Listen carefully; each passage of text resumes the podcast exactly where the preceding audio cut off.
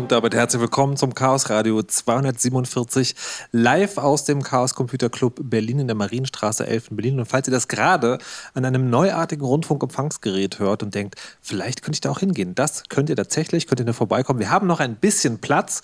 Dann könnt ihr zuhören, wie wir heute über Computerspiele reden. Und ich finde äh, das eigentlich erstaunlich, weil meine Erinnerung ist es dafür, dass das Chaos Radio so ein Radio mit Digitalkrams ist, noch bis jetzt, ich glaube, gar nicht passiert oder zumindest relativ selten und es wurde auch mal Zeit. Und ich begrüße ähm, deswegen recht herzlich Johannes Christmann, Jörg Friedrich und Stefan Höfelbrink. Hallo und guten Abend. Hallo. Hi. Hallo. Sehr schön, Sie sind alle da. Äh, das kann man nicht nur hören, auch sehen unter streaming.media.ccc.de. Da winkt mir gerade in die Kamera. Uh. Ähm, und die Idee, diese Sendung heute mit diesen, mit diesen ganz bestimmten Leuten zu machen, kam ein bisschen daher, dass es etwas gibt. Und ich, ich ziehe das jetzt so ein bisschen aus der Tasche, diesen Vergleich. Ja? Also wir senden ja aus dem Chaos Computer Club Berlin, das ist ja ein Hackerspace und es gibt den Saftladen in Berlin. Das nennt sich Gaming-Kollektiv, aber immer wenn, ich mal da gewesen bin, dachte ich so, das ist schon auch so ein bisschen ähnlich. Also da sitzen Leute an Tischen und machen was mit Code. Aber das Ergebnis ist halt ganz, ganz, ganz anders. Und äh, dieser Vergleich muss jetzt sozusagen diese zwei Stunden tragen, die wir hier miteinander verbringen. Und das soll heute einen Einblick werden ins Computerspiele machen. Nicht im Sinne einer Einführungsveranstaltung oder eines, eines Leitfadens, sondern eher so wie es das Chaos Radio ja manchmal macht, so anekdotisch. Also man erzählt ja ein bisschen, wer sind die Leute, was machen die, wie sind die dazu gekommen.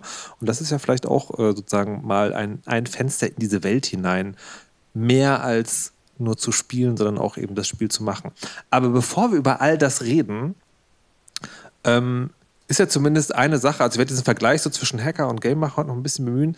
Ähm, eine Sache ist ja auch so, die man immer nachsagt, hier sitzen jetzt wieder vier Dudes mit Bärten und sprechen über Technik. Ähm, gibt es keine Spielemacherinnen? Doch, die gibt es schon, aber nicht so viele. Okay. Warum? Weiß man das? Naja, das ist so ein bisschen diese ähm Katze, die sich selber in den Schwanz beißt. Ne? Also, es gibt äh, nicht so viele, deswegen sind auch nicht so viele motiviert, dahin zu gehen? Genau.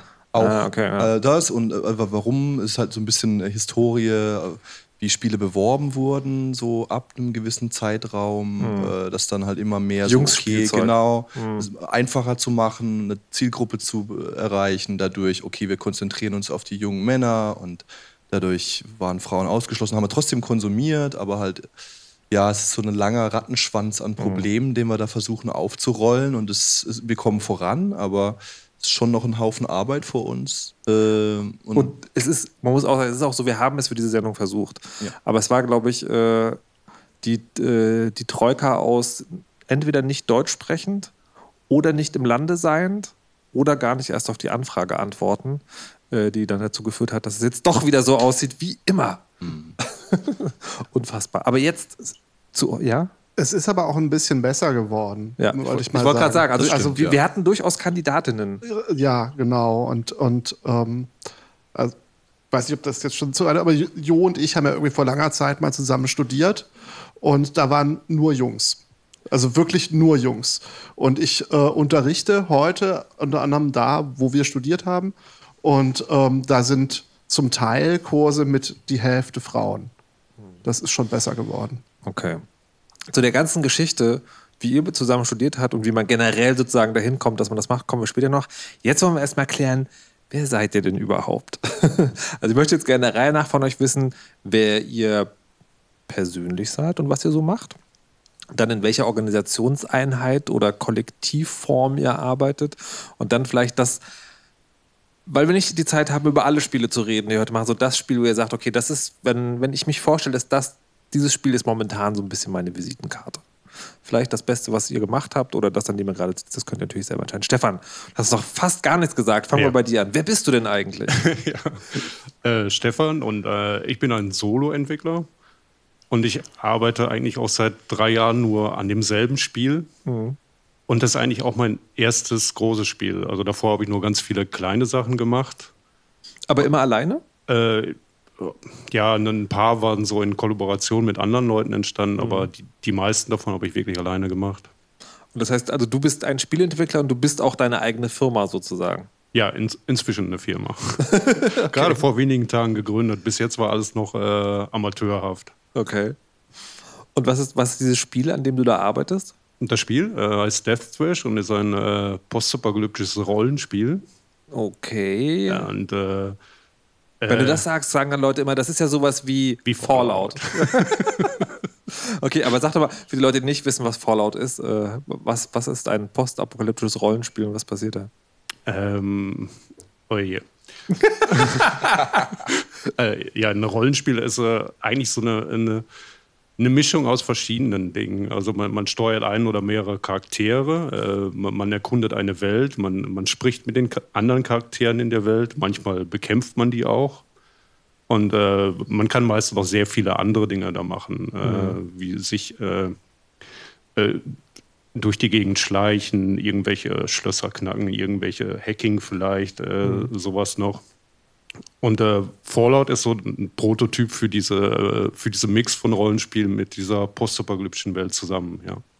Jetzt ist es aber so, Fallout ist ja so irgendwie 3D-Ego-Perspektive. Nein, das fing ja äh, die ersten Fallouts ja nicht. Äh, naja, gut, aber also wenn man heute mit Menschen spricht, die,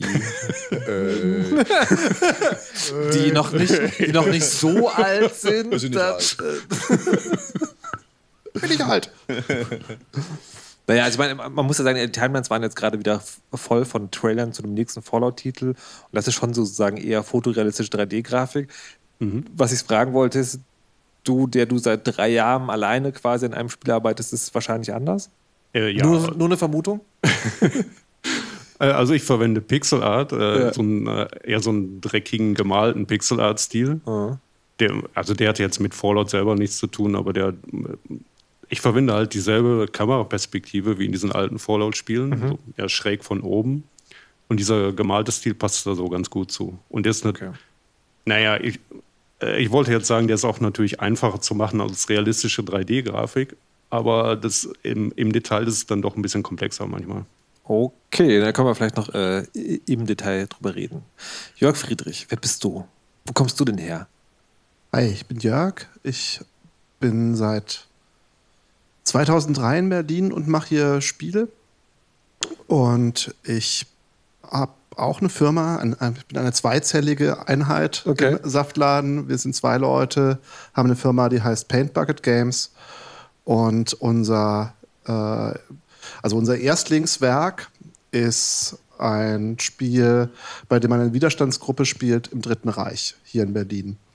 Ähm, man managt die und man macht Missionen mit denen. Man versucht im Prinzip zu überleben und ähm, ja, sozusagen das Ende dieser Zeit zu erreichen. Das Spiel heißt Through the Darkest of Times. Aber was heißt, man managt die?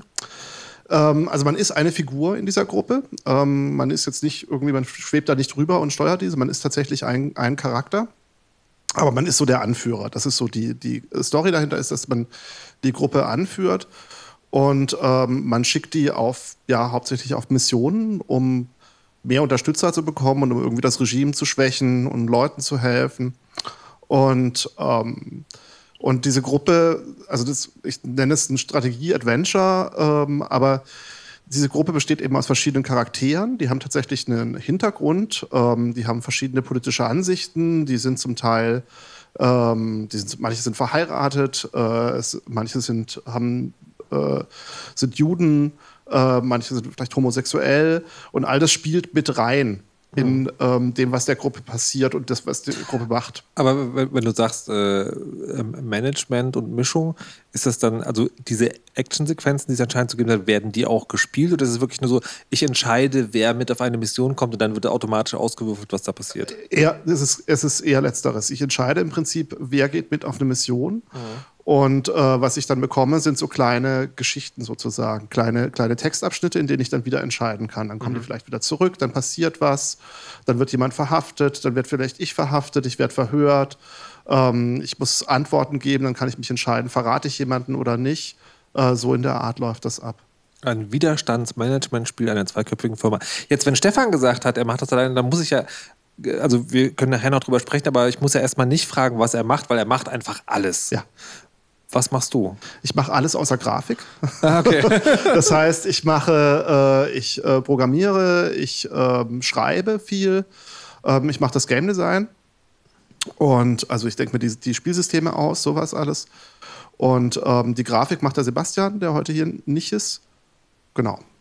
Ist das eine klassische Aufteilung oder gibt es klassische Aufteilung, dass man sagt, also bei kleinen Teams ist es oft so, einer programmiert und der andere macht die Grafik oder gibt's, ist das sozusagen ganz verschieden?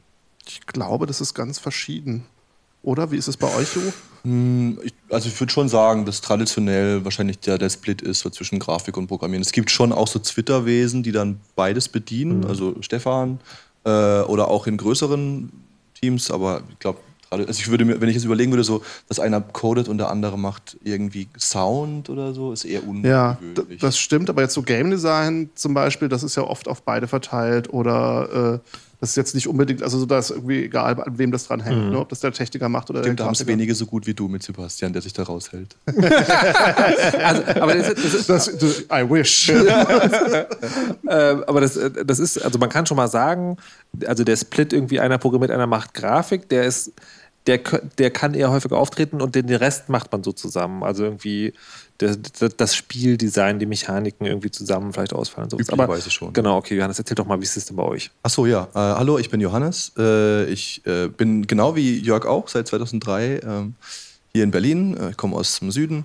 Ähm, ich habe eine Firma gegründet, nachdem ich lange im so Mainstream-Bereich ähm, Spiele gemacht habe, unter anderem Spec Ops The Line gearbeitet äh, habe ich 2004 eine Firma gegründet, die heißt Maschinenmensch, zusammen mhm. mit Ria Gemili. Ähm, und da machen wir auch äh, hauptsächlich Spiele. Ähm, zum Beispiel The Curious Expedition ist ähm, bisher unser einziges richtig veröffentlichtes und kommerzielles Spiel. Ähm, das geht um Expeditionen im 19. Jahrhundert äh, in unerforschte Territorien der Welt.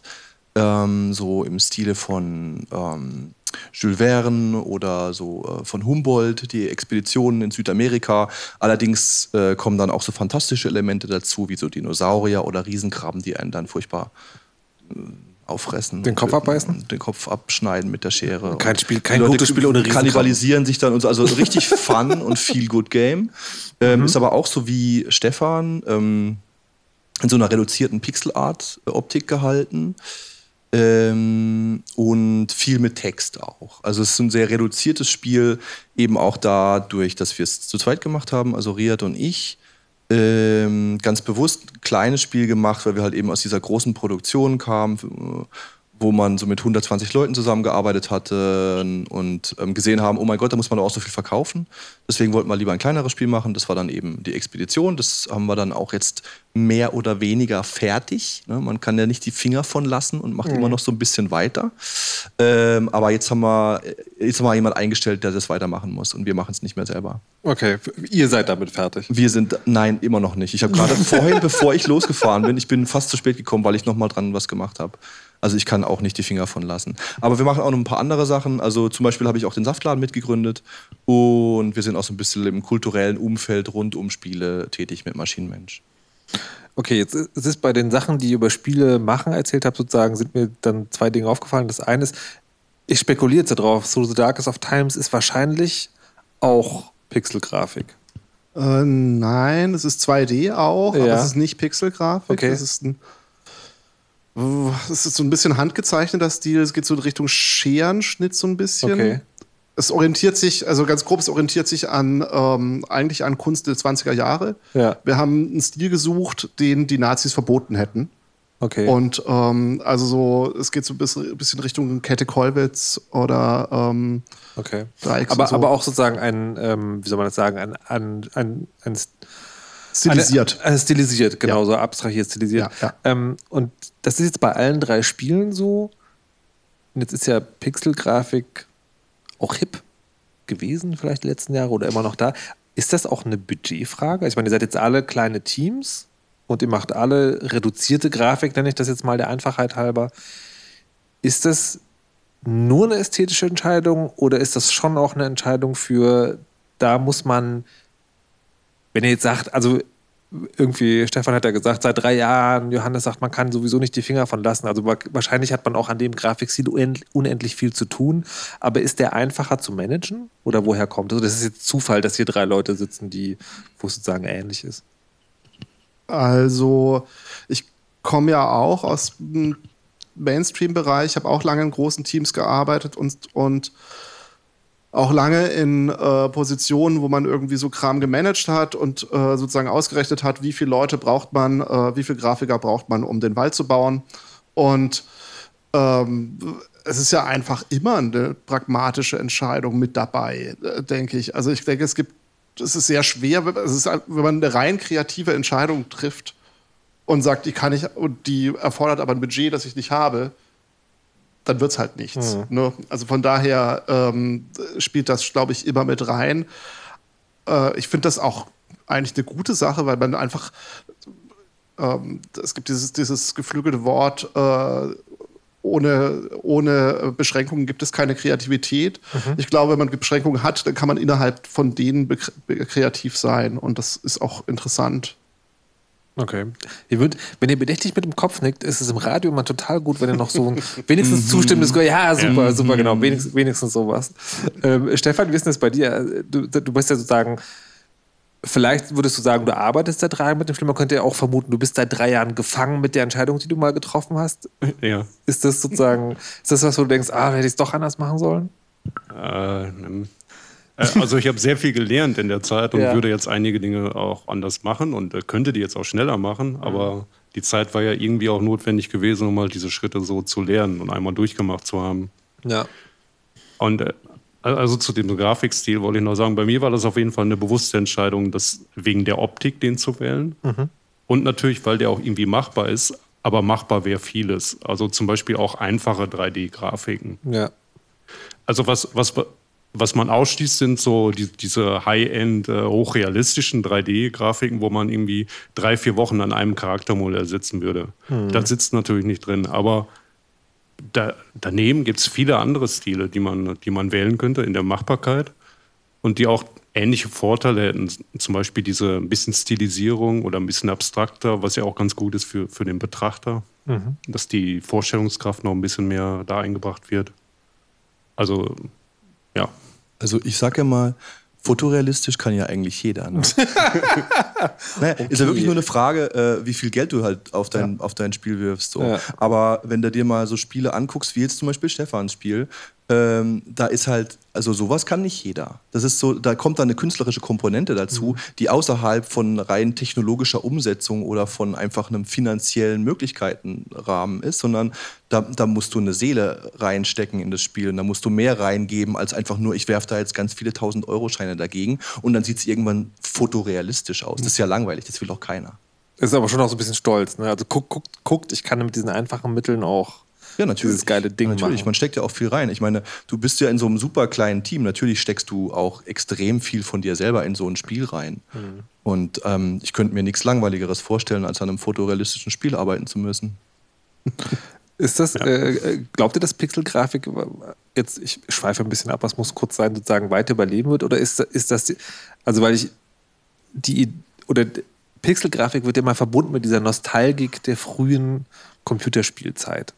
Und jetzt gibt es die ja mittlerweile und die hat, die sieht ja mittlerweile auch anders auch, weil jetzt auch Technologien angewendet werden, die es damals gar nicht gibt. Also irgendwie so, ich, ich kenne die Fachbegriffe nicht, Shader oder Weichzeichner oder ich, ich spiele jetzt gerade ein Rollenspiel, was auch in dieser Japano-Pixel-Grafik ist, aber so ganz viel mit tiefen also anscheinend mit 3D und Tiefenschärfe arbeitet. Mhm.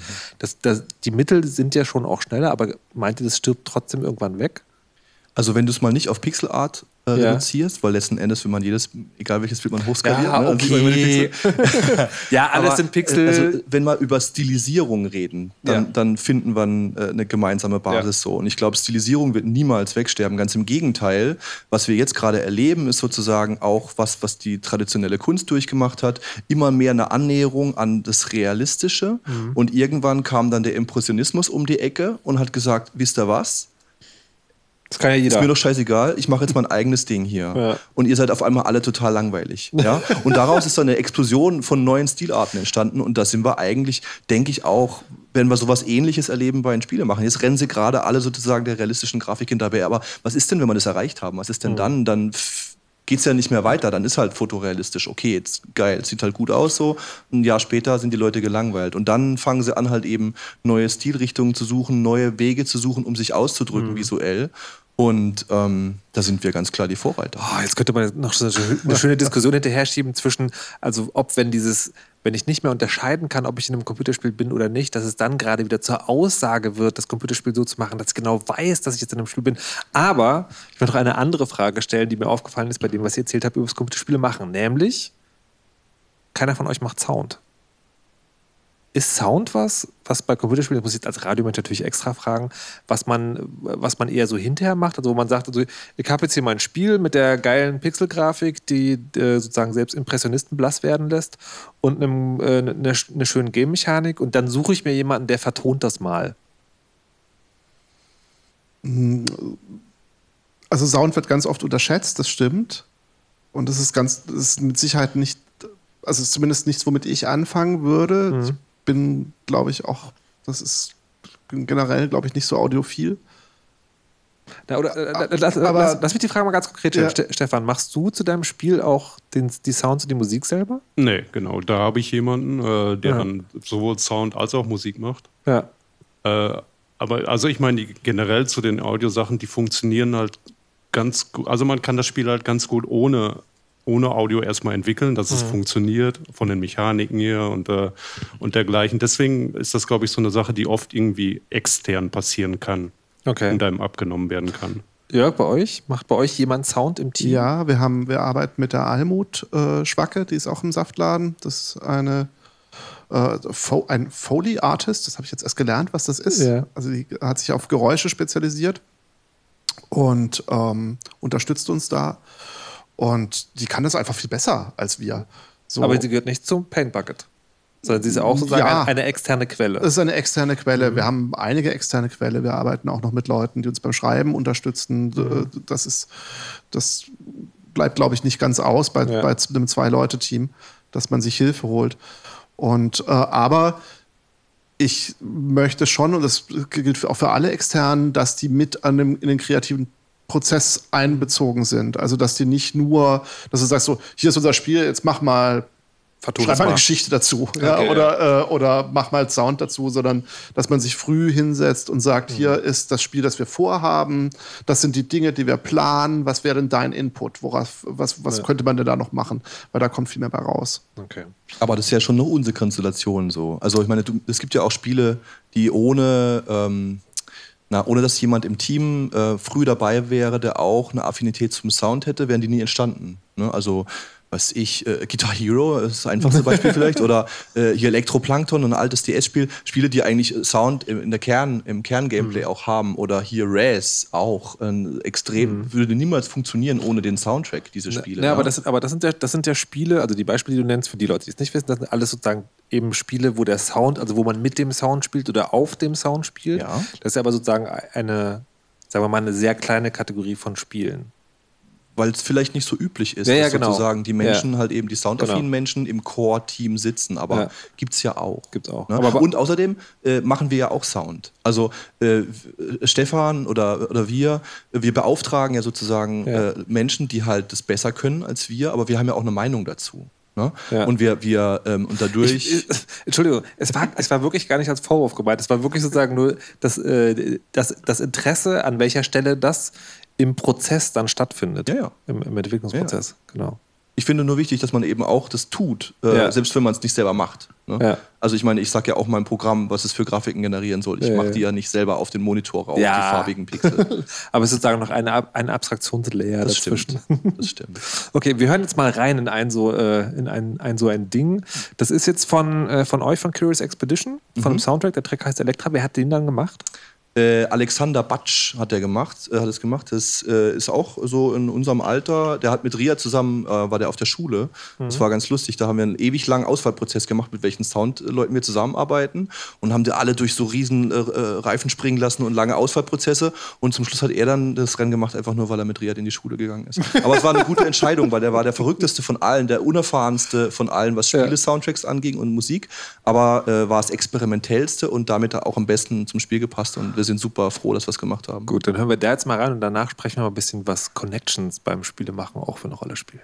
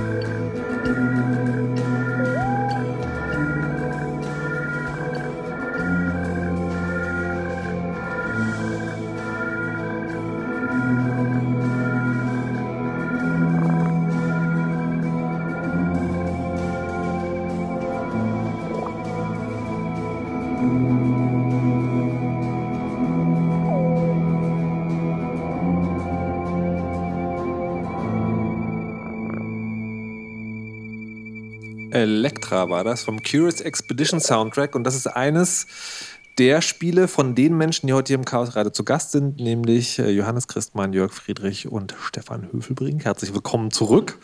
Und ähm, ihr dürft ruhig Hallo sagen. Sonst weiß man gar nicht, dass Hallo. ihr da seid im Podcast Hallo. nachher. Ihr seid zwischendurch gegangen.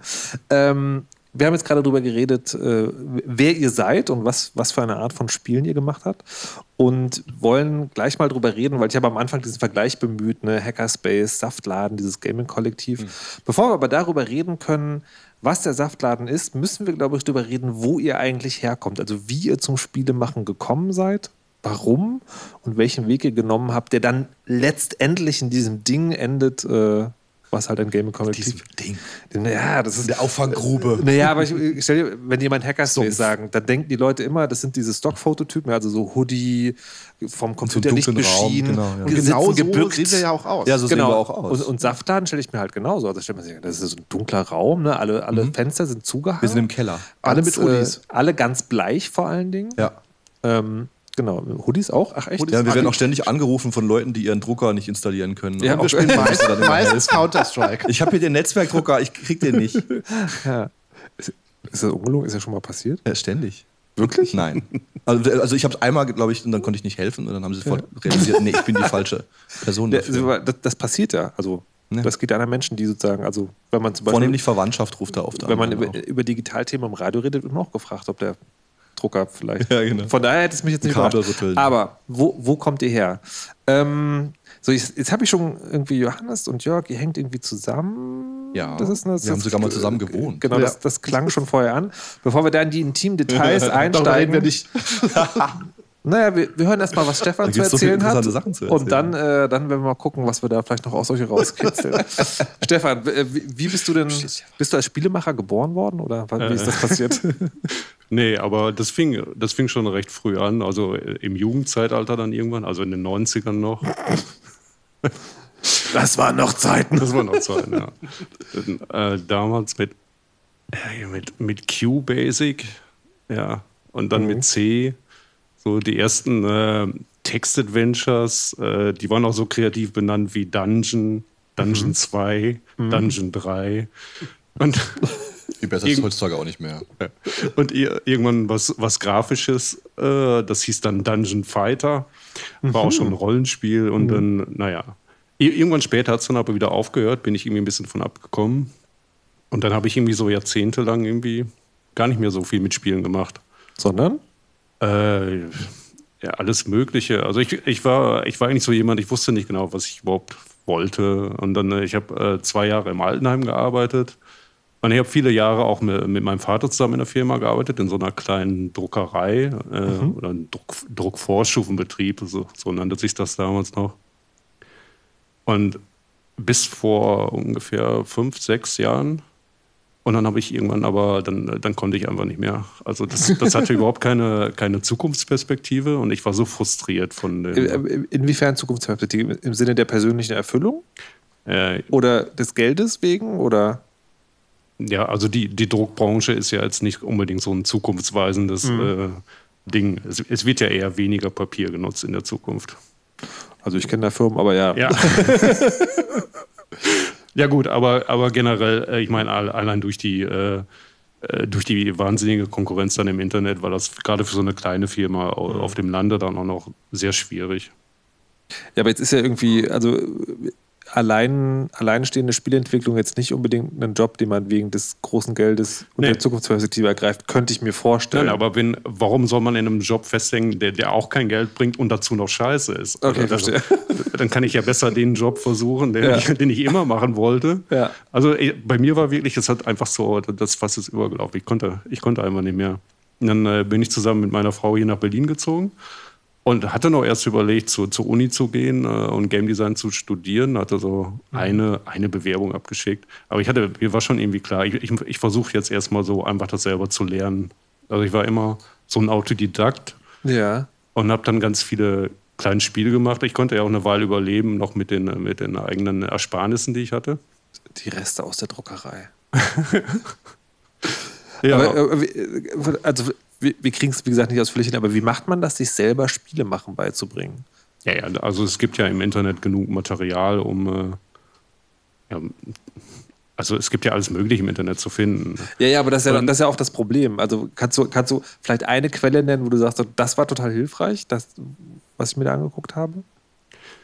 Äh, also ich bin irgendwann auf, äh, auf die Entwicklungsumgebung Unity gestoßen mhm. und die machte dann um einiges, äh, einiges einfacher für mich. Äh, ich mag die Programmiersprache C-Sharp, die man da verwenden kann. Und die ist so, für so ein Ein-Mann-Team ist das irgendwie so die genaue, so eine gute Mischung aus, dass man viel machen kann, aber es mhm. ist auch gut zu machen. Und ja, aber wirklich YouTube-Videos, alles Mögliche. Also ich weiß, dass ich damals Programmieren gelernt habe, hauptsächlich durch irgendwelchen anderen Quellcode angucken und dann die eigenen Sachen da reinhacken. Also, also ich wusste, da gab es damals irgendwie so ein DirectX-Demo, so ein 2D-Grafikzeug. Da, da gab es eine Quelldatei und da dachte ich, okay, damit kann man irgendwelche Sprites auf dem Bildschirm machen. Dann hacke ich jetzt meine eigenen Funktionen da rein. Also für eins dieser ersten Spiele und das war dann so eine einzige Quelldatei gewesen, wo ich mein komplettes Spiel dann geschrieben habe.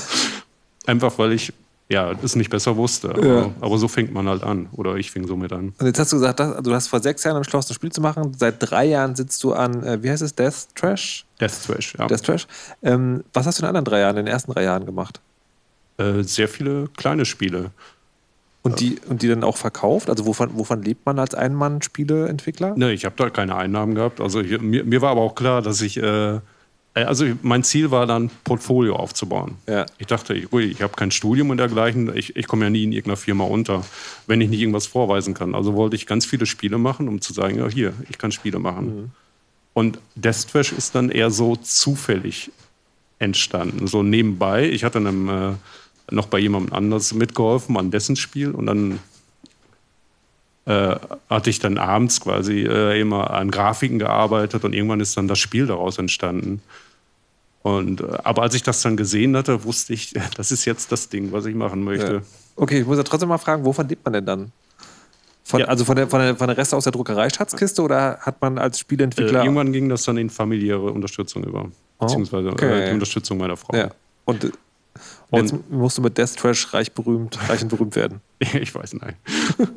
Aber es, es, war ja direkt auch, also bei dem Projekt war zumindest von Tag 1 dann irgendwie so ein bisschen Interesse von außen, sodass mhm. absehbar war, okay, irgendwann, irgendwann kann man daraus was machen. Also ja. entweder ein Crowdfunding oder, oder ein, mit einem Publisher zusammenarbeiten. Aber das, das heißt, das ist, das ist, wenn man, wenn man diesen Weg anstrebt äh, als alleine Einzelkämpfer, dann muss man auch sozusagen dann in Vorleistung gehen, sage ja. ich mal. Ja. Also dann wäre es sozusagen gut, eine Schatzkiste zu haben. Ja, auf jeden Fall. Also ich hätte auch nicht gedacht, dass es so lange dauert. Ich mhm. habe jetzt so drei Jahre und ich weiß, es werden noch so vielleicht anderthalb Jahre, okay. bis dann rauskommt. Und also ich jetzt, ich hätte nie gedacht, dass es dann so lange dauert, aber mhm. ja, rückblickend betrachtet natürlich. Okay, und wie, wie bist du dann auf die Idee gekommen, äh, im Saftladen zu arbeiten? Äh, ja, ich war dann, als ich in Berlin ankam, habe ich einige Events hier besucht und dann schon mal die anderen kennengelernt. Und äh, im Internet lernt man sich ja auch kennen über Twitter mhm. und dergleichen. Und dann naja, war man irgendwie so auf dem Schirm von den Leuten, glaube ich. Okay. Und dann einfach sozusagen gedacht, in einem Kollektiv arbeiten ist gut. Ja, also für, für mich auf jeden Fall. Also ich war vorher nur immer in meinem eigenen Raum, mhm. von morgens bis abends, und das schlug irgendwie so ein bisschen auf die, auf die, auf die Laune. Verstehe. Jörg, wie war es denn bei dir? Wie bist du zum Spielemachen gekommen? Ja, also ich bin äh, als Kind in den 80ern aufgewachsen. Da war der C64 äh, das, was man haben wollte. Und den hatte ich nicht. Und äh, no. den, den habe ich, ja, ganz schlimm. Äh, und, und das war Teufelszeug und das haben, kam, uns nicht, kam äh, bei uns nicht ins Haus. Und äh, da habe ich angefangen, die Spiele, die ich beim Nachbarn gespielt habe, äh, zu Hause nachzubauen. Äh, mit Papier und, Ach, äh, und so. Und äh, dann so mit zwei Spielern, so einer macht den Computer und der andere macht sozusagen das, was der Computer dann machen würde. Und äh, so ging das los und irgendwann habe ich dann schließlich äh, doch ähm, mir mehr oder weniger mit meinem eigenen Geld C64 kaufen dürfen und habe dann angefangen, ganz furchtbar schlechte äh, Text-Adventures in Basic äh, zu schreiben und als Rache musste meine Familie die dann spielen. und äh, ja, und dann habe ich, war so ähnlich wie bei Stefan, ich habe dann einen ganz anderen Weg, erstmal einen ganz anderen Weg gegangen. Ich war irgendwie alles Mögliche gemacht und äh, war am, weil ich immer auch dachte, äh, um, um Spielentwickler zu sein, muss man furchtbar gut programmieren können und um furchtbar gut programmieren zu können, muss ja. man furchtbar gut in Mathe sein. Und das bin ich nicht und deswegen kann ich das nicht und äh, Grafiker kam auch nicht, auch nicht in Frage. Und äh, war dann über Umweg, ich war am Flughafen in Frankfurt eine Zeit lang so, weil Reisen war die andere Sache, die ich cool fand und habe da als, als Reisekaufmann gearbeitet. Und da fing es an, dass ich, ähm, da hatte man immer so, so tote Zeiten, mhm. äh, so die Nebensaison, so im, im, weiß ich, November oder so, da kommt kein Schwein. Und da saß ich dann mit meinen zwei Rechnern an einem Schalter und auf einem Rechner habe ich angefangen zu modden. Ähm, also so, äh, weil ich hatte es echt stundenlang nichts zu tun. Also Computerspiele zu verändern. Richtig, genau. Also existierende Spiele zu verändern. Und da habe ich eben mitbekommen, oh, es gibt Level-Editoren. Oh, das kann ich ja. Äh, oh, Skripten, das geht und so. Das kriege ich hin. Und äh, das war ziemlich cool. Und das paar, also das war ja so irgendwie so frühes Internet, äh, so Ende 90er, ähm, da habe ich dann hochgeladen und die kamen dann auch ganz, ganz gut an. Und dann dachte ich, oh, das ist ja ganz cool, vielleicht äh, gibt es da ja doch eine berufliche Perspektive für mich und bin dann ähm, zwei, dann auch auch da ging es mir ähnlich wie Stefan. Äh, ich habe irgendwann gedacht, also die Reisebranche hat keine Zukunft, das Internet wird schon immer größer. Die Leute, äh, nee, wirklich, also die Leute, äh, es ist irgendwie ganz klar, dass das, was ich jetzt hier mache, kann eigentlich, kann eigentlich ein Computer besser, wenn mhm. die Leute dem nur vertrauen. Damals haben sie ihm noch nicht vertraut, das war eigentlich dein einziger Vorteil als Mensch. Und ähm, und bin dann nach Berlin auf die äh, Games Academy damals. Die haben da ganz frisch einen äh, Kurs angeboten als Programmierer. Äh, 3D-Programming nannte sich das. Und ähm, das war 2003, genau. Und weil ich dachte, das sei halt ein guter Weg, um, ähm, um Kontakte zu bekommen und um auch was zu lernen. Aber äh, Programmierung konnte ich nicht so gut, hatte ich mir halt nur ein bisschen was beigebracht. Und äh, war dann da zwei Jahre, habe die Ausbildung abgeschlossen und habe dann dabei aber festgestellt, dass äh, ich nicht als Programmierer arbeiten will, also zumindest nicht in erster Linie, sondern ich eigentlich Game Design machen möchte oder Level Design oder was in die Richtung. Also dass für mich Programmierung immer nur Mittel zum Zweck ist und nicht, also so, ich möchte was erreichen, ich möchte, dass im Spiel etwas Bestimmtes passiert und deswegen programmiere ich das.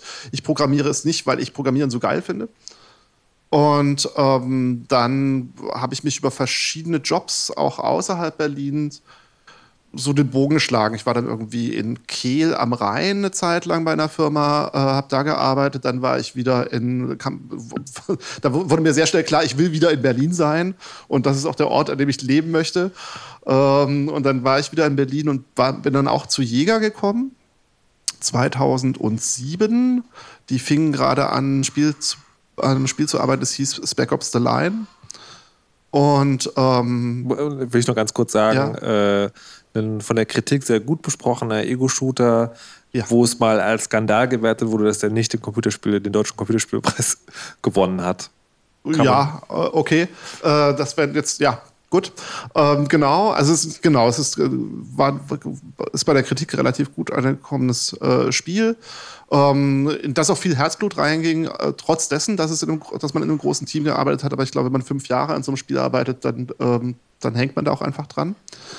Und ähm, ich habe dann so ein bisschen Karriere gemacht bei Jäger, war so, war erst Level-Designer, dann Game-Designer, dann Lead-Level-Designer und dann äh, kam das nächste Projekt, äh, das war ähm, Dead Island 2. Das war auch so ein bisschen mein Baby, weil das war so, das hatte ich gepitcht und das wollte ich unbedingt äh, haben und machen und so. Und dann ähm, durfte ich dort äh, Design Director sein, so nannte sich das. Und ich dachte, ach cool, das ist irgendwie mein Spiel und ich kann da irgendwie Director sein, ist ja super und so. Und habe dann festgestellt, dass das gar nicht, also dass mir das nicht so gefällt eigentlich, weil ich äh, gar nicht mehr Spiele mache, sondern nur noch anderen Leuten erzähle, ich, wie sie es machen sollen. Ich wollte gerade sagen, vielleicht können wir an dieser Stelle das kurz einziehen für die Leute, die nicht sich in der Spielebranche so gut auskennen. Du hast gerade diese vier Begriffe gesagt, die klangen wie so eine Leiter. Ja, so ein kannst, bisschen. Kannst du das ganz kurz ausmalen, okay. was das bedeutet? Genau. Also nicht, äh, nicht, nicht sagen in aller epischen Länge, nur so ganz kurz, damit genau. man eine Vorstellung hat, wie das das Spielemachen verändert. Okay, also sozusagen, ich habe als Leveldesigner angefangen. Leveldesigner sind die Leute, die die Level bauen, ne? die sozusagen die Spielwelt bauen. Kann man sich vorstellen, ne? die laufen wirklich rum und die, äh, die ziehen die Mauern und ziehen den Boden ein und sagen, hier steht ein Gegner und äh, stellen mhm. ihn dann auch dahin. und machen das sozusagen mit ihren beiden Händen und der Maus. Und, ähm, und dann war ich eben der, der äh, Lead-Level-Designer, der macht das noch ein bisschen, aber ansonsten erzählt er halt den anderen, wo sie die Sachen hinstellen sollen. Ist also eher so der Architekt. Ja, genau, oder der äh, Vorarbeiter. Der Vorarbeiter. So, also ja, so, der, äh, der, der, da steht schon fest, wie das aussehen muss. Ja, Aber der managt das so ein bisschen, wie es dann jetzt ja, Okay. ja, ja, okay. Und, ähm, und dann der Director, genau, der sagt eigentlich nur noch so, hey, so grob so, das ist, das ist die Richtung, wo wir hingehen, ne? mehr blau. Und Genau. ja, und ähm, genau, das habe ich gemacht. Und in der Zeit ging es schon los, dass ich eigentlich nicht mehr so richtig happy war darüber, weil ich, weil mir eben der eigentliche Kontakt am Spiel gefehlt hat, weil ich eigentlich in diese Branche gegangen bin und eigentlich diesen, diesen Beruf auch ergriffen habe, weil mir das, das Machen von Spielen mit meinen beiden Händen Spaß macht. Und ähm, und da, äh, derzeit habe ich schon angefangen, sozusagen Spiele auch wieder ähnlich wie Stefan, alleine äh, zu Hause Spiele, ähm, Spiele zu machen, kleine, selber zu programmieren und ähm, auf so einer Online-Plattform auch ohne die nicht zu verkaufen, sondern kostenlos äh, äh, rauszustellen, einfach damit ich irgendwie noch ein Spiel mache. Und damit ich auch ein Spiel fertig mache, weil das ist ja das andere Ding bei AAA, die Sachen dauern ja immer ewig. Ne? Also Um so, Ganzen mal äh, ein bisschen Kontext zu verleihen. Während er an so einem Zombie-Spiel gearbeitet hat, hat er an einem Spiel gearbeitet, wo man mit, mit Blumen, äh, mit Bienen Blumen bestäubt hat. ja, also, so verzweifelt war Jörg. Okay, verstehe. Das stimmt, ja, Pollen, ja. das war cool, das bin ich wieder raus. Ja, war ein cooles Spiel. Äh, und äh, genau, aber so war es wirklich. Und, äh, und dann, ähm, genau, dann ging das in die Brüche. Dann ging dieses äh, Dead Island, da gab es irgendwie auch alle möglichen Probleme. Da haben wir drei Jahre dran gearbeitet und dann äh, kam das Spiel nicht raus. Äh, und es gab also Streit zwischen dem Publisher, das ist so der Geldgeber, und der Lizenzhalter und dem Studio. Und der Publisher hat gesagt: Nö, äh, wir suchen uns jemand anders, ihr seid doof und äh, ihr, ihr macht das Spiel jetzt nicht zu Ende. Und ähm, haben im Prinzip Jäger das Spiel weggenommen was natürlich auch mal so einen massiven finanziellen Impact hat. Also da wurden irgendwie äh, sehr viele Leute entlassen, äh, ich nicht, aber, aber viele andere, viele meiner Freunde sozusagen auch. Ne? Also man ist dann irgendwie acht Jahre befreundet und äh, so sind dann nicht mehr da. Äh, Schreibtische leer, ist nicht so schön.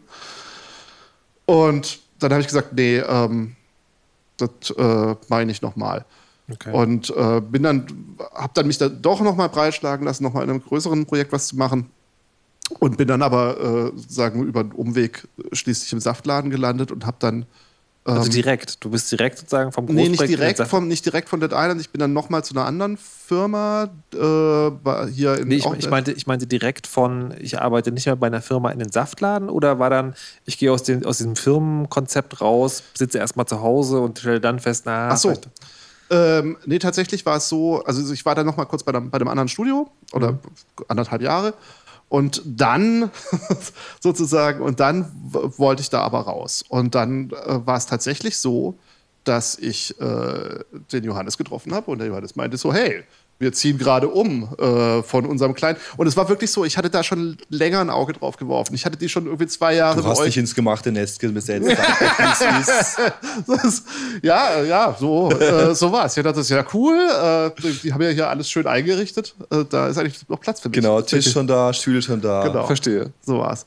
Nee, und dann, dann bin ich in den Saftladen. Und da war mir aber auch schon klar, ich will dieses Spiel machen. Also ich hatte dieses Konzept so, ich hatte das schon länger in der Schublade. Das war tatsächlich eins der Konzepte, was ich gemacht habe in dem Zeitraum, wo ich immer äh, kurze, äh, kurze Spiele gemacht habe.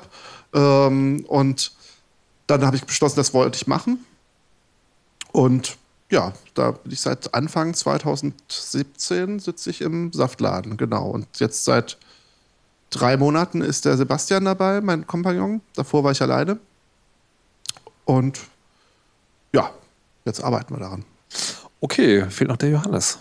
Der Johannes. Okay, pass auf, ich versuche das Ganze fast forward zu machen. Also ich hatte nie einen C64, auch nicht. Ich hatte einen 128er. Oh mein Gott. Ja, ich war ein verwöhntes Ja, du warst einer von denen. Du warst einer von denen. Meine Snob. Eltern haben mir alle Computer und alle Nintendo-Konsolen aber, gekauft. aber die Belohnung war natürlich, dass sie keine schrecklichen Text-Adventures spielen mussten. Äh, stimmt. Das haben sie nie machen müssen. Liebe Eltern, gebt euren Kindern frühzeitig Ja. Zugang zu technischem Gerät, sonst müsst ihr irgendwann schlechte Text-Adventures spielen. büßen dafür. Das ist, das ist die Büßen. Lektion, die man heute aus dem Chaos Radio 247 auf jeden Fall schon mal mitnehmen kann. Genau, also bei mir haben sie den Fehler nicht gemacht.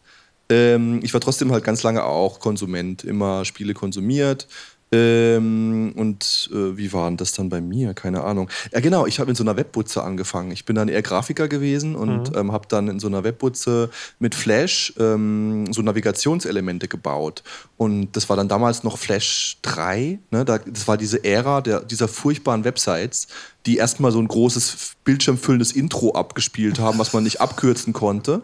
Und dann schuldig. diese Navigation hatten, äh, wo man eigentlich, man wollte nur irgendwo hin ja. navigieren und die haben dann aber so total verspielt, irgendwie einer dazu aufgeführt hat, jetzt irgendwie einen Ball durch ein, irgendwo rumzuwerfen oder so. Diese Navigation habe mhm. ich gebaut. Entschuldigung. Verbrecher.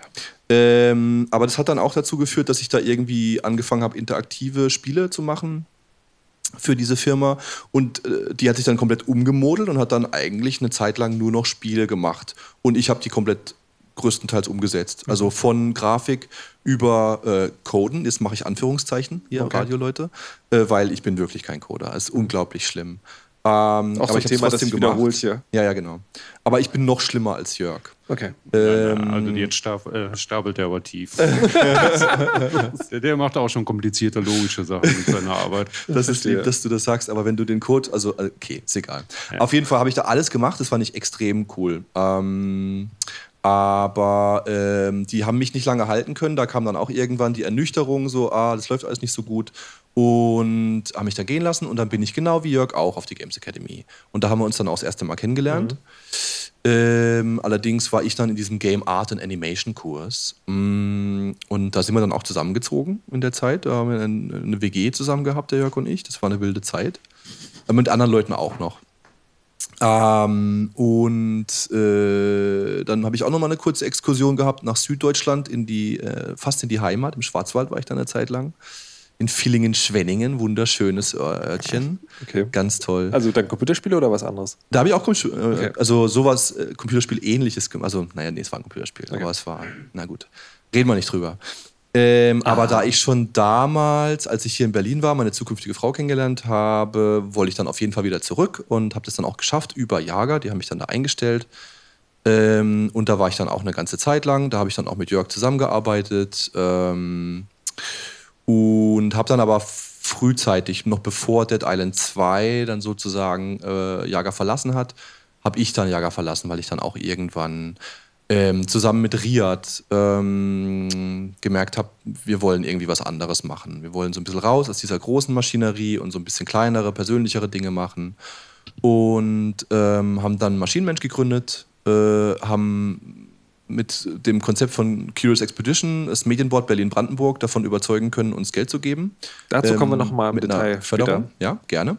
Äh, und äh, haben wir dann losgelegt und äh, haben dann das erste Jahr ähm, also von zu Hause aus gearbeitet. Äh, wir haben dann relativ schnell festgestellt, okay, es geht zwar über Skype und so, dass man sich ab und zu sieht, aber ein persönliches Treffen ist doch immer gut. Äh, deswegen waren wir dann immer montags und freitags bei Riad im Wohnzimmer. Ähm, und das war ganz okay, aber wir haben halt natürlich gemerkt, wenn man aus so, einem, äh, aus so einer Umgebung kommt, wo man mit über 100 Leuten aus allen möglichen kulturellen Kreisen zusammenarbeitet, was bei Jager der Fall war, auf einmal so äh, übertragenen Sinne bei Riad im Wohnzimmer in der Unterhose sitzt, äh, haben wir schnell gemerkt, das geht so nicht. Ihr hättet euch schon auch was anziehen können. Äh, ja, aber wenn man mal unter sich ist, Erstmal komfortabel. Na gut, auf jeden Fall ähm, haben wir dann recht schnell gemerkt, okay, wir wollen irgendwie gucken und dann gab es noch andere Komponenten. Ne? Wir haben so ein bisschen in der Berliner Szene uns umgeguckt und haben gesehen, okay, es gibt so viele äh, Events, wo die Szene temporär zusammenkommt, aber es gibt nichts, wo sozusagen Permanenz da ist. Und mhm. dann haben wir gedacht, hm, wäre doch eigentlich ganz cool, wenn man so ein Kollektiv gründen könnten. Und dann haben wir das angefangen ähm, aber es hat ganz schön lange gedauert. Also da okay, haben wir mehrere stopp. Anläufe gebraucht. Ja. An dieser Stelle machen wir eine kurze Pause. Alles klar. Es hat ganz schön lange gedauert. Wir werden gleich mal nämlich ausführlich darüber sprechen, was der Saftladen eigentlich ist. Und vorher hören wir eine kleine Musik, die kommt jetzt aus äh, Through the Darkest of Times. Das, glaube ich, heißt Gloomy Sunday. Von wem ist die? Wie habt ihr das gemacht? Äh, das ist ein altes, äh, mittlerweile lizenzfreies Stück von einem tschechischen boah, äh, Pianisten. Okay, da, ähm, da habt ihr die sozusagen, ist das, ist die ganze Musik aus dem Spiel so oder? Äh, das wahrscheinlich ja. Okay, werden wir sehen. Wir hören, werden wir sehen, genau. Wir hören auf jeden Fall erstmal rein.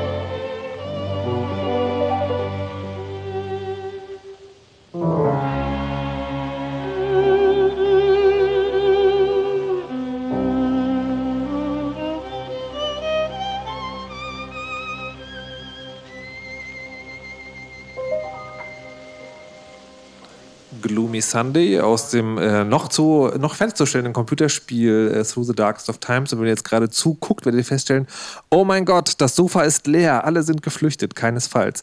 Wir haben aber noch ein anderes Thema, was in den letzten Wochen wichtig war und zu dem wir nicht das ganze Chaos-Radio machen, von dem wir aber gedacht haben, da solltet ihr wenigstens äh, etwas bei uns auch gehört haben. Und da geht es um eine neue EU-Gesetzgebung, um Upload-Filter, um Leistungsschutzrecht, um sogar eine Zensurmaschine. Und was das alles genau miteinander zu tun hat, wird euch jetzt erklärt von Helena. Am 20. Juni hat der Rechtsausschuss des Europäischen Parlaments eine Urheberrechtsreform verabschiedet, die in Netz und Medien kontrovers diskutiert wird. Ein zentraler Bestandteil dieser Reform soll Verlagen, Plattenfirmen und anderen Verwertungsgesellschaften zugutekommen. Aber es gehen handfeste Gefahren für die Freiheit des Netzes von dem Vorschlag aus. Julia Reda sitzt als Abgeordnete für die Piratenpartei im EU-Parlament und erklärt, wo sie Probleme in der Reform sieht. Das ist einerseits der Artikel 13 zu Uploadfiltern und andererseits der Artikel 11 mit dem sogenannten Leistungsschutzrecht für Presseverleger. Beide diese Artikel haben zu großen Protesten geführt, weil ähm, sie das Internet in ihren Grundfunktionsweisen angreifen. Also ursprüngliches Ziel dieses Artikel 13 war, ähm, einen Streit zwischen Musikindustrie und YouTube beizulegen, dass äh, YouTube eben für die äh, Musik, die dort hochgeladen wird, die YouTube auch monetarisiert, äh, die Verwertungsgesellschaften nicht entsprechend vergütet. Und das ist, denke ich, auch äh, durchaus irgendwie ein berechtigtes Anliegen. Aber das Problem ist, dass dieser Artikel 13 wirklich weit übers Ziel hinausschießt und auch absolut kontraproduktive Maßnahmen enthält, wie diese Uploadfilter. Nach diesem Vorschlag wären so gut wie alle Online-Plattformen, wo User Inhalte hochladen und öffentlich machen können, direkt haftbar für alle Urheberrechtsverletzungen ihrer Nutzer. Und ähm, sie wären zusätzlich dazu verpflichtet, äh, Maßnahmen zu ergreifen, dass Urheberrechtsverletzungen gar nicht erst stattfinden. Das heißt mit anderen Worten, äh, ihnen bliebe gar nichts anderes übrig als die Installation von automatischen Filtern. Teilweise kennen wir diese Filter schon. YouTubes Content ID löscht alle naselang legale Inhalte, weil diese Filter überhaupt nicht in der Lage sind zu erkennen, erstens, wer tatsächlich der rechtmäßige Rechteinhaber ist und zweitens, ob es sich vielleicht um eine legale Parodie oder äh, ein Zitat handelt. Ähm, Gerade diese Woche hat zum Beispiel der britische Schauspieler Stephen Fry äh, ein Video von sich selbst verlinken wollen, das dann plötzlich in Großbritannien gesperrt war. Damit könnte sich ein Urheberrechtsschutz in eine Zensurmaschine verwandeln.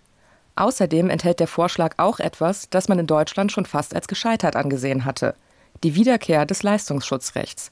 Und das ist keinen Deut besser geworden, erklärt Julia Reda.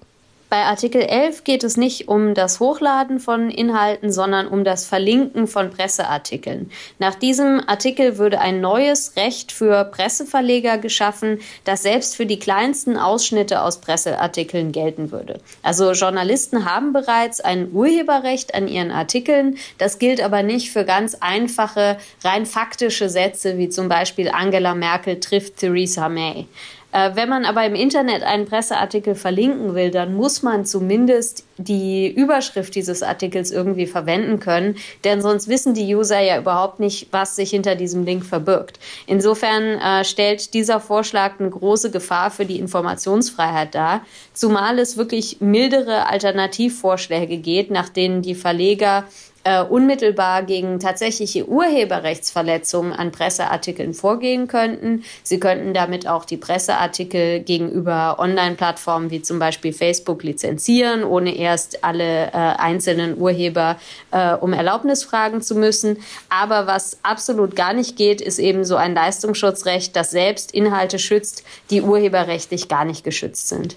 Der Rechtsausschuss hat beide Artikel angenommen. Die Uploadfilter sind mit 13 zu 12 Stimmen denkbar knapp durchgegangen. Für das Leistungsschutzrecht gab es noch weniger Bedenkenträger. Auch wenn das im Gesetzgebungsprozess der EU ein wichtiger Schritt ist, den viele als entscheidend ansehen, muss das Gesetz noch vor das EU-Parlament. Damit gibt es noch eine weitere Möglichkeit, das Vorhaben aufzuhalten, wie Julia Reda erklärt. Wenn die Abgeordneten in dieser Abstimmung dem Ausschussmandat zustimmen, dann können sofort Verhandlungen mit dem Rat über diese Richtlinie beginnen. Und leider hat auch der Rat, also die nationalen Regierungen, dem Leistungsschutzrecht und den Uploadfiltern zugestimmt. Das heißt, dann gibt es kaum noch eine Möglichkeit, das Ganze zu stoppen. Äh, wenn aber die Mehrheit im Plenum mit Nein stimmt, dann haben wir die Möglichkeit, nochmal neue Änderungsanträge einzureichen und die schädlichsten Teile dieser Urheberrechtsreform zu entfernen. Deshalb ist es ganz wichtig, dass alle jetzt ihre Abgeordneten zu dieser Abstimmung am 4. und 5. Juli aufrufen, dort mit Nein zu stimmen. Denn viele Abgeordnete, die nicht im Rechtsausschuss sitzen, haben sich in der Vergangenheit gar nicht so intensiv mit dem Thema Urheberrecht beschäftigt. Und auf den ersten Blick sieht das vielleicht erstmal vernünftig aus, dass man sagt, man möchte irgendwie Urheber im Netz besser schützen. Aber Fakt ist, dass ähm, diese Vorschläge von Menschenrechtsaktivisten, ähm, von Wissenschaftlern und so weiter wirklich äh, massiv kritisiert werden und sie letzten Endes eher zum Aufbau einer Zensurinfrastruktur führen, als dass tatsächlich Urheberinnen und Urheber damit äh, größere Einnahmen erwarten können. Falls ihr also noch helfen wollt, Uploadfilter und Leistungsschutzrecht zu stoppen, kontaktiert eure Abgeordneten. Wie das genau geht, wird auf saveyourinternet.eu beschrieben. Ihr wisst also, was ihr zu tun habt.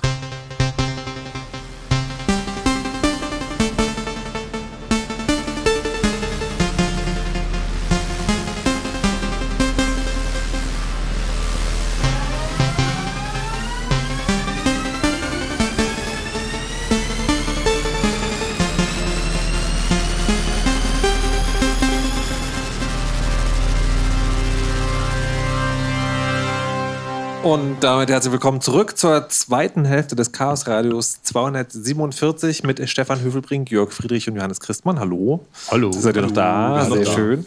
Ähm, wir haben uns jetzt, wir haben euch in der ersten halben Stunde ausführlich vorstellen lassen. Also wir wissen jetzt, wer ihr seid, was ihr macht und wo ihr herkommt. Und das gemeinsame Ding, weswegen ihr aber auch heute hier seid, ist ja der Saftladen Berlin. Wir haben schon irgendwie gehört, das ist ein, also ihr nennt es ein Gaming-Kollektiv. Ihr, es ist euer Arbeitsplatz, ihr arbeitet da zusammen. Aber jetzt noch mal ganz genau erklärt, was ist eigentlich der Saftladen? Also was ist die Idee dahinter? Warum seid ihr darauf gekommen, das genau so zu machen, wie es funktioniert? Außer, dass ihr nicht mehr in Riads Wohnzimmer sitzen wolltet in Unterhosen. Schlecht war es nicht. Ähm, also, da stecken viele Sachen dahinter. Ähm, die, die, ich denke mal, grundlegendste Idee ist, ähm, dass wir daran glauben, dass wenn man gemeinsam zusammensitzt und auch mal den Blick auf andere ähm, äh, Projekte, andere kreative äh, Schaffenswerke und Auseinandersetzungen richten kann, hilft einem das selber auch ganz viel, ähm, dass man mal so ein bisschen rauskommt aus seiner Denke. Außerdem hatte das eben, das habe ich schon vorhin kurz erwähnt, haben wir gesehen, dass das in der Berliner Szene, die eigentlich recht stark ist, was äh, so die unabhängige Spieleentwicklung angeht, fehlte das. Ähm, da da gab es ganz viele Events, wo man te temporär zusammenkam und sich austauschen konnte, aber danach gingen alle wieder nach Hause und man hatte nie so einen Anlaufpunkt, wo man hingehen kann, wo man weiß, da trifft man immer jemanden an. Oder wenn Leute die Stadt besucht haben, ähm, dass die auf einen Schlag irgendwie mal mehrere ähm, Spieleentwickler aus dem unabhängigen Bereich treffen aber, konnten. aber vielleicht jetzt mal, was ist denn das genau? Also, weil ihr ihr nennt es Kollektiv. Wir haben, als wir den, den Sendungsteaser geschrieben haben, hatten wir da zuerst das Wort Coworking Space. Und das stimmt ja nicht. Also, man, da kann ja nicht jeder einfach kommen und einen Tisch mieten. Theoretisch funktioniert es wie ein Coworking Space. The äh, und praktisch? Was ist also der Unterschied? Äh, praktisch ist der Unterschied der größte, ist, dass wir eigentlich permanent ausgebucht sind und keine Leute annehmen können, weil wir nicht genug Platz haben. Äh, außerdem äh, gehen die Leute nicht einen Monat rein und dann wieder raus oder so. Und ähm, wir, wir müssen leider auch einen Auswahlprozess machen, wen wir in den Saftladen mit reinnehmen. Insofern ist es schon so ein bisschen eher ein, ein kuratierter Coworking Space, sag schon, ich mal. Ein- Ich würde den, den Unterschied vielleicht zwischen einem Standard Coworking Space ist so ein bisschen wie Airbnb zu einer WG. Weißt du? Also in der WG äh, suchst du dir ja aus, wer da mit reinkommt. Man hat, also gibt's, gibt ja so totale Zweck-WGs, aber in den meisten WGs hat man da doch ein bisschen was miteinander zu tun und kocht vielleicht mal zusammen. Und es ist halt eben auch eine Gemeinschaft und nicht nur, ähm, nicht nur, ich habe hier das Zimmer gemietet. Du könntest auch mal wieder abspülen, fällt mir gerade ein. immer deine doch Kaffeetassen, erst, weißt du? äh, Nee, aber was, was sind, was sind die, die, zum Beispiel die Kriterien? Also, wenn ihr sagt, ihr wollt nur bestimmte Leute da haben oder ihr sucht euch das schon aus, nach welchen Kriterien wird denn da kuratiert? Äh, Das klingt total nett übrigens, kuratieren, wenn es um Leute geht. Das ist situationsabhängig. Äh, so ein bisschen. Also ähm, jetzt momentan zum Beispiel eigentlich nur noch ähm, Menschen, die uns mit unserer Diversitätsquote helfen, zum Beispiel. Also wir hatten jetzt gerade ähm, erst äh, überlegt, ob wir ähm, eine Gruppe von drei Entwicklern mit reinnehmen.